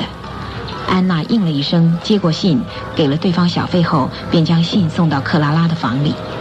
克拉拉赶忙拆开来看，内容是。克拉拉小姐，主人拉乌鲁不幸被人射伤头部，至今仍出血不止，情况十分危急。我虽请了名医救治，他们却没有把握主人是否能康复。克拉拉小姐，请即刻启程到此商谈。博尔特河岸六十三号库尔比路。随着库尔比路的字迹，克拉拉的脸色越来越难看，手中的信纸也因为内心的焦急而抖得沙沙作响。克拉拉只觉得眼前一阵金星，几乎昏了过去。安娜伸手抱住克拉拉的身体，将她扶到长椅上躺下。克拉拉无声地将来信递给安娜，安娜一看，脸色随之大变。他急急地要克拉拉收拾该带的东西，到博尔特河岸的公寓。车库里的自用车已经被罗平开出去了，现在只好找计程车了。克拉拉飞快地套上外出服，来到大门口。安娜由路边招来的计程车已经停在一旁，毫不知情的克拉拉一头钻入计程车里，告诉司机先生欲往巴黎。车子飞快地经过森林、葡萄园和错落有致的小村落，直往巴黎的方向疾驶。坐在车里的克拉拉一心想着。伤重濒临死亡边缘挣扎的罗平，他的芳心急如热锅上的蚂蚁，根本就没有心情注意车外的情景，自然也不会注意车子开往何处了。终于，巴黎市区在望，克拉拉松了一口气，穿好大衣准备下车。已经是黄昏时分，市区的街灯亮起光芒，灯光投射下的塞纳河，仿佛是另一条白色的道路。当坐车驶经桥梁时，克拉拉突然轻呼一声：“哎呀！”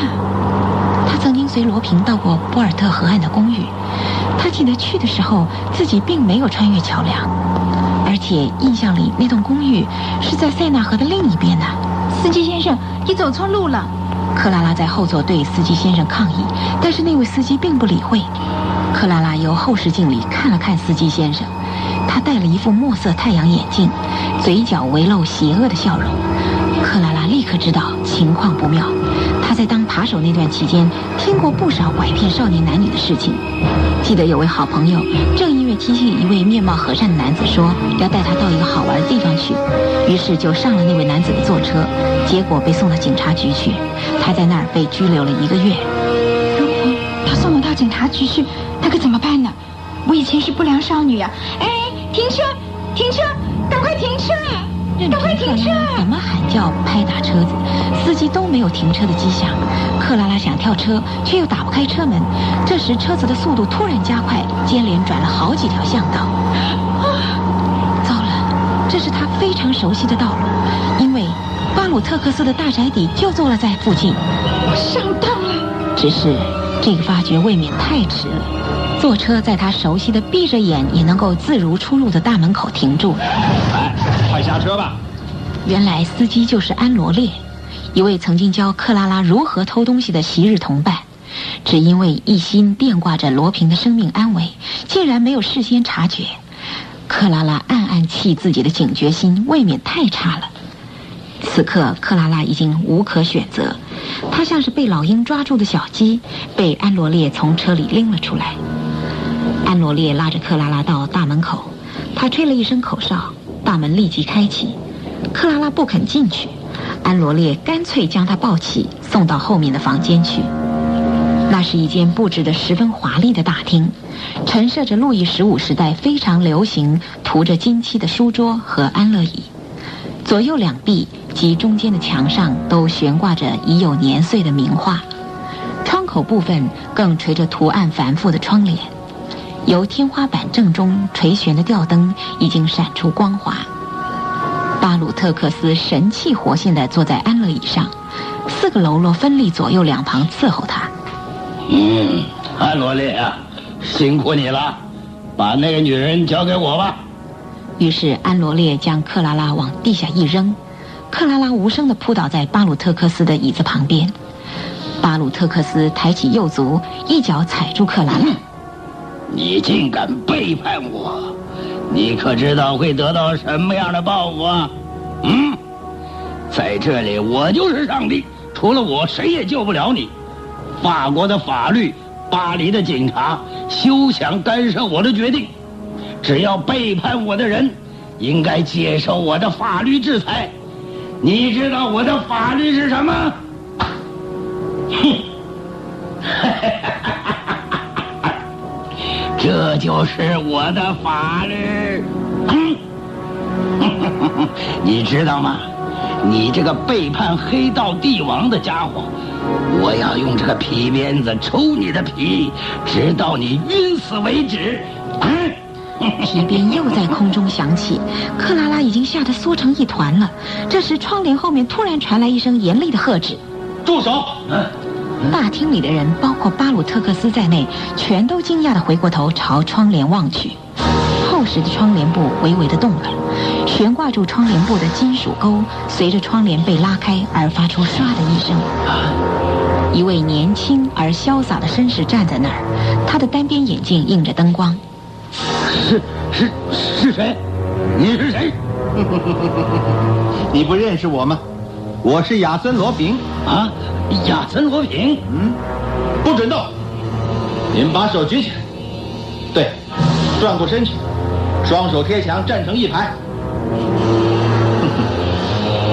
巴鲁特克斯，对你，如果我也用手。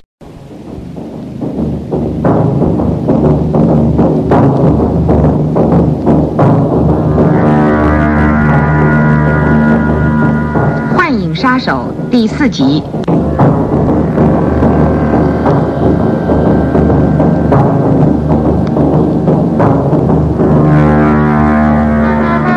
一望无际的绿野，映着阳光，顺着微风，银浪般缓缓推动。时值初夏，地处法国西部的田野，在绿野间蜿蜒曲折的道路上，有辆新型的轿车在飞驰。它在阳光照耀下，像是一只精力充沛的独角兽。每经转折处，车体便笼罩在一片亮光中。亮光之后，紧紧追随的是一缕缕青紫色的淡淡烟尘。开车的绅士有一头银丝，投射在挡风玻璃的阳光，反射后映着绅士的银丝，显得如此的柔美。原来伊鲁路蒙侯爵已经度假归来，坐在他身旁的少女就是安特娃，一头浓密的金发顺着头部的曲线。服帖地垂至双肩，经过四个星期的休养，她的精神格外好，脸色红润，看来比从前更漂亮了。安特娃望着山丘上的羊群，问侯爵：“爸爸，拉乌鲁先生会在家吧？”“一定会在家。原先我们约定七月三号下午四点在古城见面，我又接到他的电话通知，说是工作还没有完全处理妥当。”希望延到十五号见面，也就是今天了。你放心，今天呢，我们一定可以见到他。爸爸，后面有辆车子呢，会不会是拉乌鲁先生的坐车呢？啊，在哪儿？哦，或许是拉乌鲁先生。那天他在电话里说，他的调查工作要四处奔走，很可能啊，他现在才赶回来赴约呢。我想准是他了，爸爸，我们在这儿等他好不好？哎呀，待会儿就要见面了，不急这么一时嘛。嗨，倒是我真想念波尔尼克古城，尤其是卖给拉乌鲁先生以后，此刻我心里只想早一点回到古城。侯爵不由自主地踩紧油门，车子加速地冲上小丘。只要登上小丘，便可俯视古城。它被一片茂密的绿林所包围，屋顶的高塔如针尖般耸立树林之上。车子由山丘上快速地冲下来，穿过几个分散的小村落后，终于在古城的前门刹车停住。听到急促的门铃响声，安娜跑了出来。主仆俩亲热的互拥，彼此亲吻脸庞以示问安。侯爵和安特娃分别在躺椅和沙发坐下，一种舒适安宁的感觉立刻传遍全身。七月的阳光照在窗外的绿地上，引得绿地格外的吸引人，而想轻触它的温柔。侯爵的眼神恋恋地朝窗外眺望。门铃再度响起。来了来了安特娃由沙发弹了起来，跑到外面。不一会儿，却又见他无精打采地回来了。怎么了？拉乌鲁先生还没来吗？嗯。就在这个时候，安娜进来了，递上了一张名片。侯爵的眉头不解地紧蹙着。他说：“巴黎警察总署警长詹米斯，哎，这是怎么回事啊？哦，你请他到这儿来吧。”詹米斯警长在安娜的引导下走了进来，他以锐利的眼光凝视着起身相迎的侯爵伊鲁路蒙。啊，先坐。警长静静地坐下，同时将手放到臀部摸了一下配枪，看他那紧张的架势，仿佛随时有紧张局面会出现。侯爵则一脸狐疑地等在那儿，想听听詹米斯警长此番来访的缘由。伊鲁路蒙侯爵。我早就想来拜访你了，呃，不敢，请问有何吩咐？想向你请教的事很多，部分有关于这位小姐哦，跟安特瓦有关的事。什么？你说她叫安特娃？是啊，她是我的女儿安特娃。呃，这有什么？可是这位姑娘不是叫做克拉拉吗？克拉拉？是啊。呃，不，她是安特娃，不叫克拉拉。是吗？好。就当这位小姐是安特娃好了。为了两位，我几乎走遍了诺曼底半岛，结果却白费功夫。诺曼底，我们到南海岸，没有去诺曼底啊。哎，可是你的秘书库尔比路先生却说你们到诺曼底去了。哪有这回事啊？我明明告诉他要到法国南部海岸，怎么会是到诺曼底呢？不，他的确告诉我你们要去诺曼底。是否你交代他，还是说有警察打听行踪，就这么回话？哎，你，我为什么要欺骗警察？没有理由嘛？难道你认为我做了亏心事，请他替我掩饰行踪？可是你的那位秘书的确是这么说的。如果不是按你的指示行事，那还有什么人能让他说谎呢？你，哎，这什么话？你连我的人格都怀疑了？我会是那种说谎话的人吗？侯爵，库尔比路是你的秘书。他的话不也代表你的态度吗？什么？这就是维持社会秩序的警察吗？任何人都可能无辜受怀疑，真可恶！现在请你出去，我不欢迎你到这儿来。我不走，除非我弄明白是谁让库尔比路说谎，否则你别想逼我移开一步。出去，出去！不，我不走。警长的态度也很强硬。侯爵怒气冲冲地站了起来，警长也不甘示弱地起身相迎。正当紧张的气氛越来越烈时，突然听到一连串轻扣玻璃窗的声响，接着有人说：“让他说谎的人在这儿。”啊，老鲁先生。罗平笑容满面地推开玻璃窗，侯爵、警长和安特娃都被这个意外发展惊得呆住了。罗平的打扮永远走在时代的尖端。流行的服饰，适度的装扮，给人光洁新鲜的感受。他那只单边眼镜的挂链一边垂在胸前口袋旁。对不起，安特娃小姐，伊鲁路蒙侯爵，还有詹米斯警长，我跟侯爵今天有约。哼，其实十分钟之前我就已经到达了，却没有看见你们，我就到院子里四处走走。看看时间差不多了，才回到这儿来。没有想到听到两位的争执，这这虽然是不礼貌的行为，却也只好好奇的听下去了。眼看着你们两位的谈话越来越不投机，我才急急的敲窗户打个招呼，因为是我叫库尔比杜说谎的。为什么要这么做？警长，你请息怒。这件事错综复杂，牵涉非常广，一时还很难说得清楚呢。你一开始就怀疑侯爵，认定他是十五年前发生在古城那桩离奇命案的凶手，跟偷窃项链的贼。是，我怀疑他干了那一票，所以盯牢他的行动。你为跟踪他们而到诺曼底，也是为了这件事吗？是的。结果我却上当了，白白浪费宝贵时间在那儿乱钻。但是害你上当的人是我，不是他。为什么要这么做？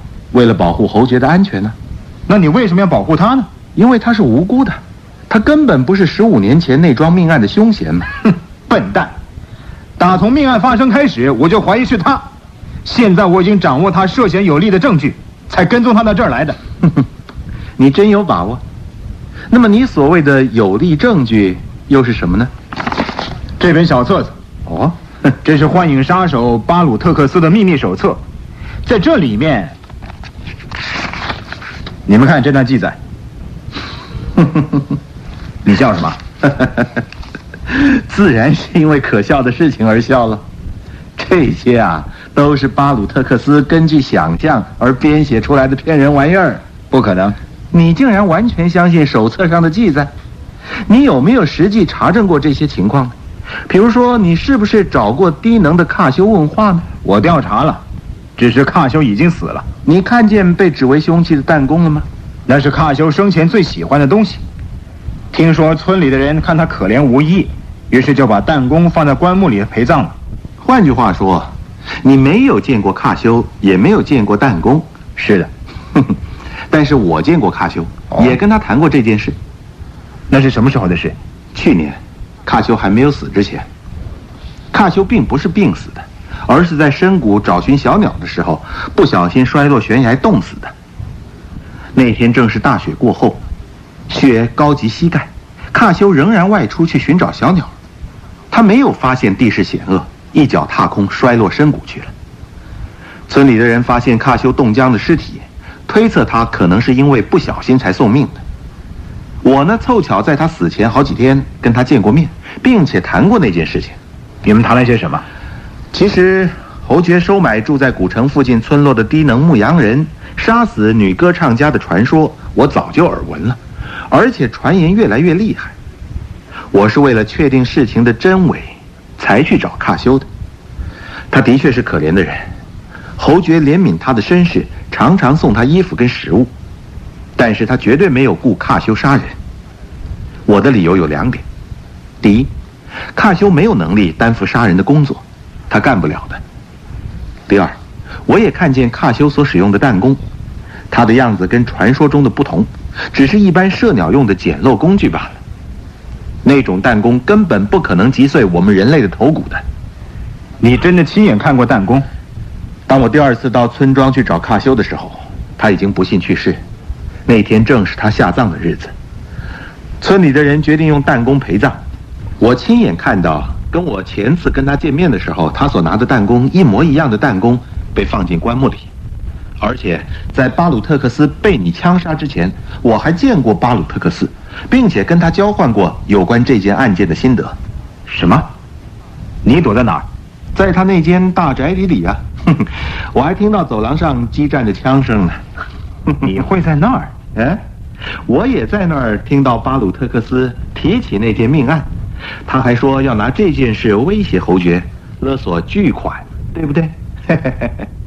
而且他想在七月十五号，也就是今天到侯爵这儿来谈判，却没有料到被你杀死了。哼，你是说，当时的情形，你全看在眼里？啊，那倒没有。我只是隔着门板听到枪声跟谈话声而已。后来巴鲁特克斯死了，你们正要冲进大厅的时候，我才溜走的。你是从什么地方离开大宅里的？那个地方没有其他出口啊。哼哼，你查过窗帘后面吗？你有没有发觉窗口跟板壁之间有一颗白色的小纽扣，那就是秘密出入口的开关。巴鲁特克斯这个被称为“幻影杀手”的男人是个狡猾的家伙，他的大宅邸里到处都有秘密出入口，甚至还设有地下通道。我当时带着几乎昏倒的克拉拉，随便挑了个通路就溜了出来。什么？金发的克拉拉？虽然警长是接到县民密告，金发的克拉拉被带入母修雷布列的大宅邸，而率领警察闯了进去。但是当他获知雷布列是幻影杀手巴鲁特克斯的化名，又由那本黑皮记事册发现侯爵并不是巴鲁特克斯，情绪变化激烈。这个时候，他竟然忘了金发小姐克拉拉的事。那么拉乌鲁带着克拉拉逃走，这位拉乌鲁是什么样的人物呢？他为什么要带着克拉拉一起离开？他跟克拉拉究竟有什么关系？警长两眼盯着罗平，一副想看透他内心的样子。侯爵和安特娃也不解地看着罗平。尴尬的沉默持续了两三分钟，罗平打破了沉默，对侯爵说：“侯爵，我知道杀害伊丽莎白·欧如兰的真凶。为了这件命案的真相，我已经尽了全力。记得你把古城的地契交给我的时候。”告诉我，你跟安特娃小姐将有远行，打算到法国南部海岸去度假去。当时我曾经问你什么时候返回巴黎，你说三个星期以后。于是我们约定七月三号下午四点钟在古城见面。我想到时候一定能够查明真相。然而期间我遭遇了许多突发的意外，所以迟到今天才来这儿。嗯，那是一桩离奇复杂的案子，真是可怕。不。案情既不复杂也不离奇，坦白的说，那是一件十分单纯的案子，案情也很合乎逻辑。你的意思是，你知道真相？是的，只是我想澄清这件案件，并且揭开它的真相。命案的真相，侯爵，您别担心真相被公布。事实上，您应该觉得高兴才对。唯一让我觉得抱歉的是。为了要公开事情的真相，我不得不说出你以前的一些风流韵事。我的过去，哼，你是指年轻时我的玩世不恭吧？啊，我那个时候远比一般青年时髦，对感情的态度也不负责任，可以用喜新厌旧来形容。我曾经有过不少亲密的女伴，却又都跟他们分开了。既然您能够坦率地说出来，那么我也比较好说话。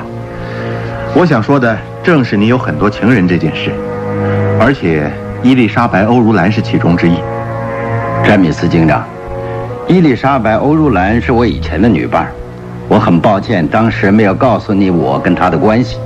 她的确是我的爱人，这真是意外的发展呢。侯爵，你不但没有向警方表明你跟欧如兰的关系，你甚至没有在朋友面前公布你们的情侣关系过。但是当时古城的主人丘贝尔夫妇却大约的知道你们的关系，所以当你劝欧如兰到隔了相当距离的石壁下唱歌的时候，就算那个地点并不合适，他们也没有反对，反而微笑着目送你们离开草坪。他们了解恋人们的心理，总想找机会独处。你们不正是想找独处的时刻亲密一会儿吗？我相信。你们当时是躲在树林后边拥吻，对不对？伯爵，后来你们之间发生了什么事？啊，我们刚登上山坡的时候，欧如兰就表示，如果要尽情歌唱，得取下项链，让我帮她代为保管。可是那串珍珠色泽美丽，我想象她在阳光照耀下，她的歌声会跟那串项链相互辉映，硬是不肯答应他的要求。他倒也不再说话了。那么他唱歌的时候还戴着项链吗？呃，我已经记不清楚了，只记得他的歌声迷惑了我。我想其他的宾客也跟我一样，都没有注意到他唱歌的时候是不是戴着项链。他受伤倒地，我赶过去扶他起来，只关心他的伤势，也没有注意项链是不是还在。后来还是一位来宾叫着说他的项链不见了。才发现这个事实。换句话说，凶手杀了他以后，又迅速夺走他的项链只是他倒下的时候，附近并没有人呢。那么，第一个接近他的人嫌疑最重，他可能在很短的时间之内把项链拿下来，并且藏起来。警长望着侯爵的眼睛，慢条斯理地说出久藏心中的猜疑。他的口吻像冰一样的冷淡，而语意的肯定又坚若硬石，很明显的表示你就是凶手。侯爵的脸色泛白，不知道是由于阴谋被识破，还是因为既失心爱的伴侣，又负遭冤屈难以申诉的无奈。看到父亲的脸色发白，安特娃吓得全身发抖。他以求救、求赦的眼光望着罗平，希望他能够替父亲带来好消息。罗平静静地说：“伊丽莎白·欧如兰不是被人杀死的，项链也没有被人偷走。各位感到很意外吧？但是事情的确如此。请各位随我来，我让大家看看那些证据。”于是罗平率先走出大厅，来到院外，其他三人各怀心思的随后跟着。当他们一起登上山坡时，罗平开口问道：“侯爵，你们当时是不是在这儿拥吻的？”“嗯，这儿的位置的确不会被草坪上的宾客瞧见。他是在这儿想取下项链托你保管的吗？但是你不肯答应，所以就从这儿分手。那个时候，欧如兰是不是立刻起身往石壁那儿走去了呢？”“呃，不，我下山丘以后还回头看他。”他依然站在原地目送我，我朝他挥了挥手，再继续走回草坪。我不愿意错过聆听他美妙歌声的机会，因此也没有再回头看他。是吗？罗平笑了笑，他的笑容似乎另有含义。他打量着四周的景象，狭窄的坡道左右两旁有粗硬的岩石，分别凸起成石墩状。其中一个石墩上放着一个看来沉重而古老的大壶。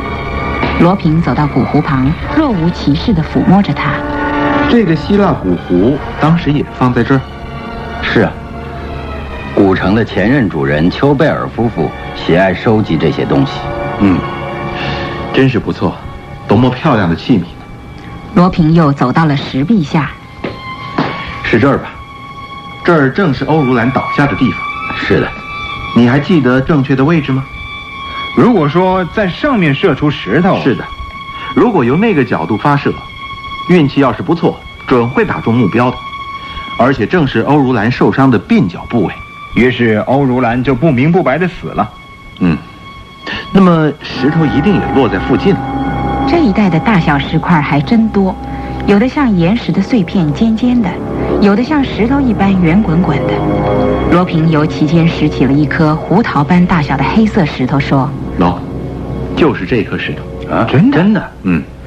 哎，可是刚才你说欧如兰不是被卡修的弹弓所伤啊？是啊，我是这么说的。你也说过卡修的弹弓太小，不足以令人毙命。没错，我也说过这话。哎，你简直是愚弄我们嘛！哎呀，你别着急呀，欧如兰的确被这颗石头。”击中了头部，受伤而死。只是这颗石头却不是由卡修的手里发射的，而是经由一种更大、更强劲有力的无形工具发射出来的。你的高论何时罢休啊？我所说的无形工具，就是它。罗平高举右手指向天空。其余三人随着罗平的手势望向初夏的天空，蔚蓝倾城的高空，炙热的阳光分外耀眼而炫人双目。那无形却具有强大力量的工具，就是天空，这一片充满了神秘的无穷宇宙。由宇宙某个地方出发，经由太空朝地球飞来的东西，就是这块石头，它叫陨石。它不分昼夜的落向各个不同的角落。而伊丽莎白·欧如兰却不幸地被其中之一给击中，这简直真是不可思议的事！是的，的确是令人难以置信，但是却是令你不得不相信的事实。其实这颗石头，并不是我现在才在这儿捡起来的，我很久以前就发现了它。十五年前，当那桩离奇命案发生的时候，我左思右想，就是猜不透为什么会发生这种命案。那个时候，我几乎天天到这儿报道。我站在这儿研判各种可能发生的情况，寻找可能留存的证物，比如说子弹呐、吹箭等等。我甚至于猜想，他是不是被毒蛇、毒蝎或是毒蜘蛛之类的动物所伤。但是这儿都没有发现那些毒物出没。坦白的说，我也弄不清楚这件事情，而且跟一般人一样，怀疑侯爵是杀人凶手。我猜想他买通了卡修，而达到借刀杀人的目的。只是我跟卡修见面以后，前面的猜疑就自然而然地瓦解了。就像前面我所提到的理由，卡修不是可以做那件凶案的人选，他的弹弓也射不了那么远的距离。我想我永远也解不开这道谜题了。然而有一天，我在这儿边想边走的时候，意外地发现了这块石头。乍看之下，它跟一般的石头并没有太大的差别，但是我总觉得它十分抢眼，就捡起它，觉得它的重量还蛮重的。我想，这可能是铅块或是锈块。当时也不知道哪来的灵感，或许就是所谓的第六感。我竟然朝天空望了望，而这一眼，竟然给我天空也在笑的感觉。于是我拿着这颗石头，直奔巴黎，把它交给一位知名的科学家鉴定。这位矿物学家，则把我介绍给比西市的一位地质学家，请他代为鉴定。那位地质学家看了一眼之后就说：“这是陨石。”在仔细鉴定之后，那位地质学家说：“这块陨石表面有很多小孔，而孔内留有非常微小的有机物。”我记得他还对我说：“陨石出现有机物是非常不可能的事情，因为它以高速通过太空进入地球大气层的时候，跟大气发生摩擦生热，表面因而融化，应该是不可能残存有机物的。如果真是原先就有的有机物，那对科学界倒是一大发现。”他又把陨石交给另外一位专家去分析，才知道那种有机物。是动物的毛发。当我看到他们所提供的分析报告的时候，我脑海里迅速掠过的念头是：动物的毛发，人类的毛发，伊丽莎白·欧如兰的头发。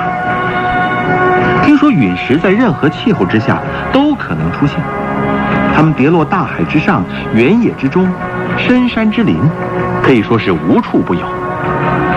目前科学界保守的估计。地球上的陨石已经超过了一千五百克，而被人们目击跌落的陨石数目却只有半数左右。换句话说，绝大部分的陨石都是在落地之后才被别人发现，而且从未听过陨石击伤人畜的报告。只是未曾伤及人畜，却不能肯定地说这种情形绝不可能发生，因为伊丽莎白·欧如兰小姐就不幸被他击中，而结束了原来可以更辉煌的一生。今天早上我回到古城，就把陨石放回原地，再请你们各位过来。我只是想制造一点气氛。我想你的调查是正确的。对于我自己，未经详细调查就主观的认定侯爵涉嫌，而对侯爵采取了不礼貌的行动，我在这儿深致歉意。詹米斯警长不愧是巴黎警察总署的领导人物，勇敢、负责而又有男性气概。侯爵走上前去，用手拍拍他的肩膀。侯爵内心的安慰可想而知，明朗的笑容一扫前一刻中的阴霾，而那双慈祥的眼睛也涌上欣慰的泪水。拉乌鲁先生，伊丽莎白·欧鲁兰小姐的死因已经澄清了，不过那串项链失踪，又怎么回事？哦，请到这儿来。罗平率先前行，走回放着希腊古壶的那个石墩前。侯爵，您在这儿跟欧如兰亲热过之后，就反身朝草坪的方向走去，对不对？嗯。他托你暂时代为保管项链，你却认为项链的光芒能跟他的歌声相互辉映，而拒绝了他的要求。但是欧如兰的尸体却没有项链的踪影，由此判断，你虽然不肯替他保管项链。他却依然认为项链会妨害发声，经过了考虑之后，他还是取下了项链，很可能是藏在某个地方，等唱完歌之后再佩戴上去。只是这项链会藏在什么地方呢？如果说项链放在附近的岩石上面，那么当他倒下之后，赶过来探望他的人们当中必定会发现他呀。但是他怎么可能把那串他视为第二生命的珍贵项链随随便便的放在人人都可能发现的地方呢？他一定是把项链藏在一个没有人会想到的隐秘的地方。例如说，罗平说话的同时，将右手伸入了骨壶之内，而当他重新抽出右手时，手上赫然出现那串珍珠项链。欧如兰把项链藏在这个绝对不会被人发现的骨壶里，原来是想等到表演完毕之后再戴上它，回到草坪，却没有想到自己会在歌唱当中被陨石击中。哎，真是不幸。当我知道自己所捡到的是陨石的时候，我就猜想这不是一桩谋杀案，遗失的项链也可能还留在古城里。我当时的确认为，发生在十五年前的这件怪命案并没有凶手。如果真要说出杀手，我也只能说是冥冥间巧合落地的陨石了。前天我当自己是欧如兰小姐，站在这儿四下张望，我寻思这串项链应该藏在哪儿比较妥当。我想，这么贵重的东西，我怎么能够随便乱放呢？就是在这迟疑的片刻，我发现了希腊的古湖，心里想，这倒是个好地方。于是我把手伸进湖里，里面全是落叶。但是当我继续摸索的时候，就发现了这串项链。我还是把项链放回了古壶里，等你们来这儿的时候再取出来。拉乌鲁先生，真谢谢你的帮忙。要不是你尽心尽力的调查此案，我的嫌疑可能永远无法洗清的，而且项链也不可能找到的。不客气，安特瓦，这原是你父亲跟伊丽莎白·欧如兰定情之物。她既然是你的母亲，那么这串项链也应该归你所有。安特瓦，你带着它，就当是你母亲留给你的纪念品吧。哦，侯爵。我不是说过这次的会面要告诉你两件事情吗？其中之一是十五年前的命案之谜，如今已经澄清了。另外一件秘密对你而言，则是一大惊喜哦。哦，哦，现在我就让你惊喜一下。罗平摇了摇桌上的铃，安娜走了进来。安娜，把那个人带到这儿来。啊。安娜应允后退出，不久就带来一名少女。当少女踏入大厅时，詹米斯警长立即由椅子上站了起来。金发小姐克拉拉，安特瓦也吓了一跳，仿佛不敢相信地瞪大了眼睛。最感惊讶的人该是伊鲁路蒙侯爵了，他不住地来回打量这两名容貌酷似的少女。罗平顽皮地看着侯爵和安特瓦的表情，然后说：“侯爵，这真是天大的意外。她是你的旧情人之一。”特列茹小姐的女儿，特列茹在二十年前曾经是你家所雇佣的女仆人，你们曾经相爱相恋，而克拉拉是你们的爱情结晶，这张照片就是证据。说着，罗平掏出克拉拉由侯爵公寓的秘密抽屉里偷出来的照片，交给侯爵。侯爵默默地看了一会儿照片，然后张开臂膀，迎着扑身过来的克拉拉说：“啊，我知道，我知道，克拉拉。”原来你是特列茹的孩子，是爸爸不好，让你受苦了。克拉拉，是爸爸不好，爸爸对不起。紧靠着父亲温暖的胸膛，克拉拉终于把所有的委屈借着泪水倾诉给从未正式谋面的父亲，而侯爵也紧紧地拥着克拉拉，他的脸颊轻抚着克拉拉的头发，一串串老泪。终是按耐不住的滴滴答答的滑落在克拉拉美丽的金发里。安特瓦悄悄地走进两人身旁，他看着侯爵的眼睛。侯爵察觉身旁的安特娃，便松开怀里的克拉拉，并且听他们介绍：“啊，呃，克拉拉，这是你姐姐安特娃。安特娃，见见你的妹妹吧。”这两名少女也紧紧地拥抱一起，并贴颊为礼，彼此的金发。在七月的阳光微风里，飞乱成一团闪耀着光芒。为避免打扰这家人的团聚，罗平和詹米斯警长早已闪开一旁静观。罗平小声地对警长说：“警长，这两位姑娘长得还可真像。你误以为安特娃是克拉拉，而四处追踪，也不为过。的确让人吃惊啊！这么漂亮的金发姑娘，竟有两位。”他们两个人站在一块儿的时候，倒还能够分清楚谁是克拉拉，谁是安特娃。要是分开了，跟其中之一单独见面的时候，嘿，那可就难以辨别了。你们注意到，这两位姑娘的笑容不一样，这可是要仔细看才能发现的。我就是靠着这点差别来分辨这对姐妹的。我真佩服你的观察力呀！如果我有一位像你如此能干的部属，就不可能发生这种错误了。像这一次，我竟然把侯爵误为幻影杀手巴鲁特克斯。哎，如果有你的协助，这大盗罗平也容易逮捕归案了。罗平听了，只是微展笑容，一副无可无不可的模样。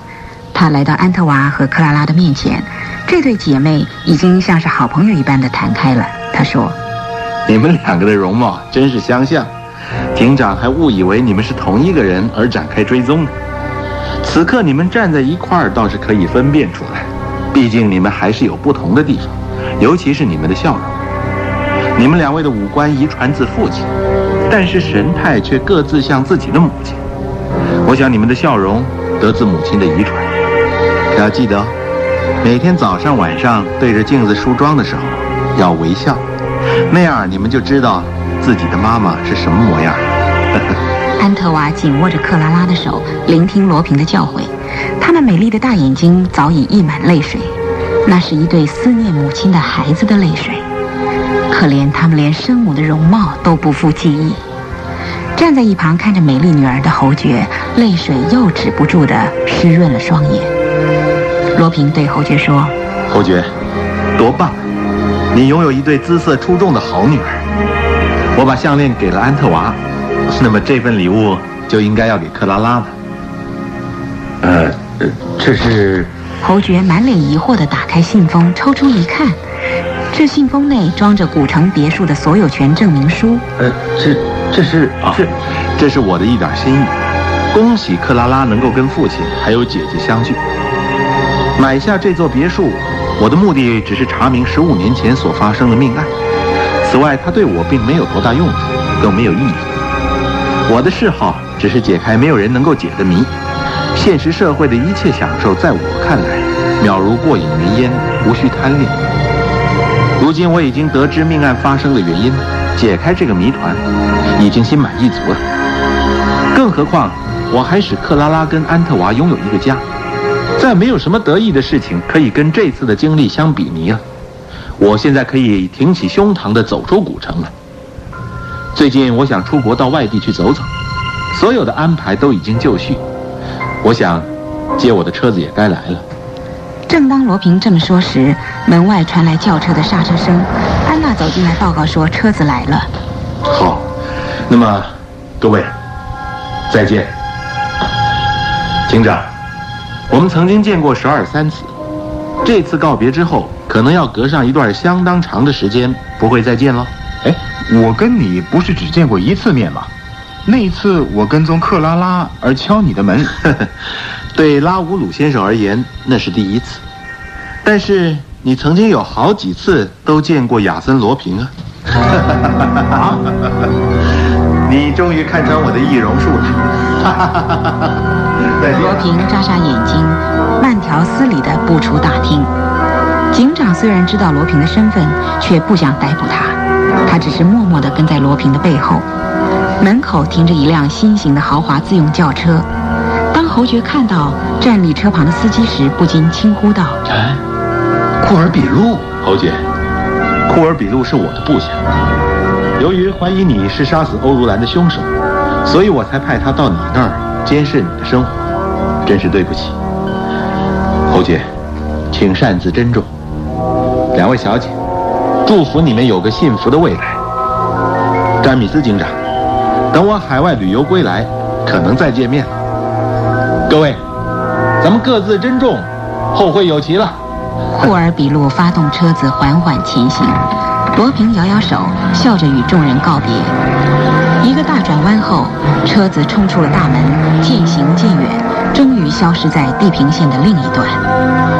目送车影消失的安特娃和克拉拉眼里泛着泪光，闪烁在安特娃细致颈项及胸前的珍珠项链，随着她情绪的激动而在她胸前起伏。克拉拉手中握着的土地所有权证明书，也因为克拉拉的激动而发出颤抖的沙沙声响。原来他就是亚森·罗平。他虽然是道，却拥有一个似宝石般珍贵的善心。侯爵的声音听来隐约藏有极深的感动。《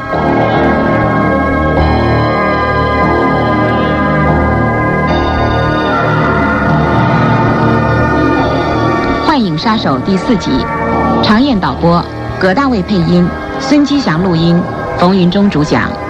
参加演播的有尹传兴、魏德瑜、苏文燕、李英丽。谢谢收听。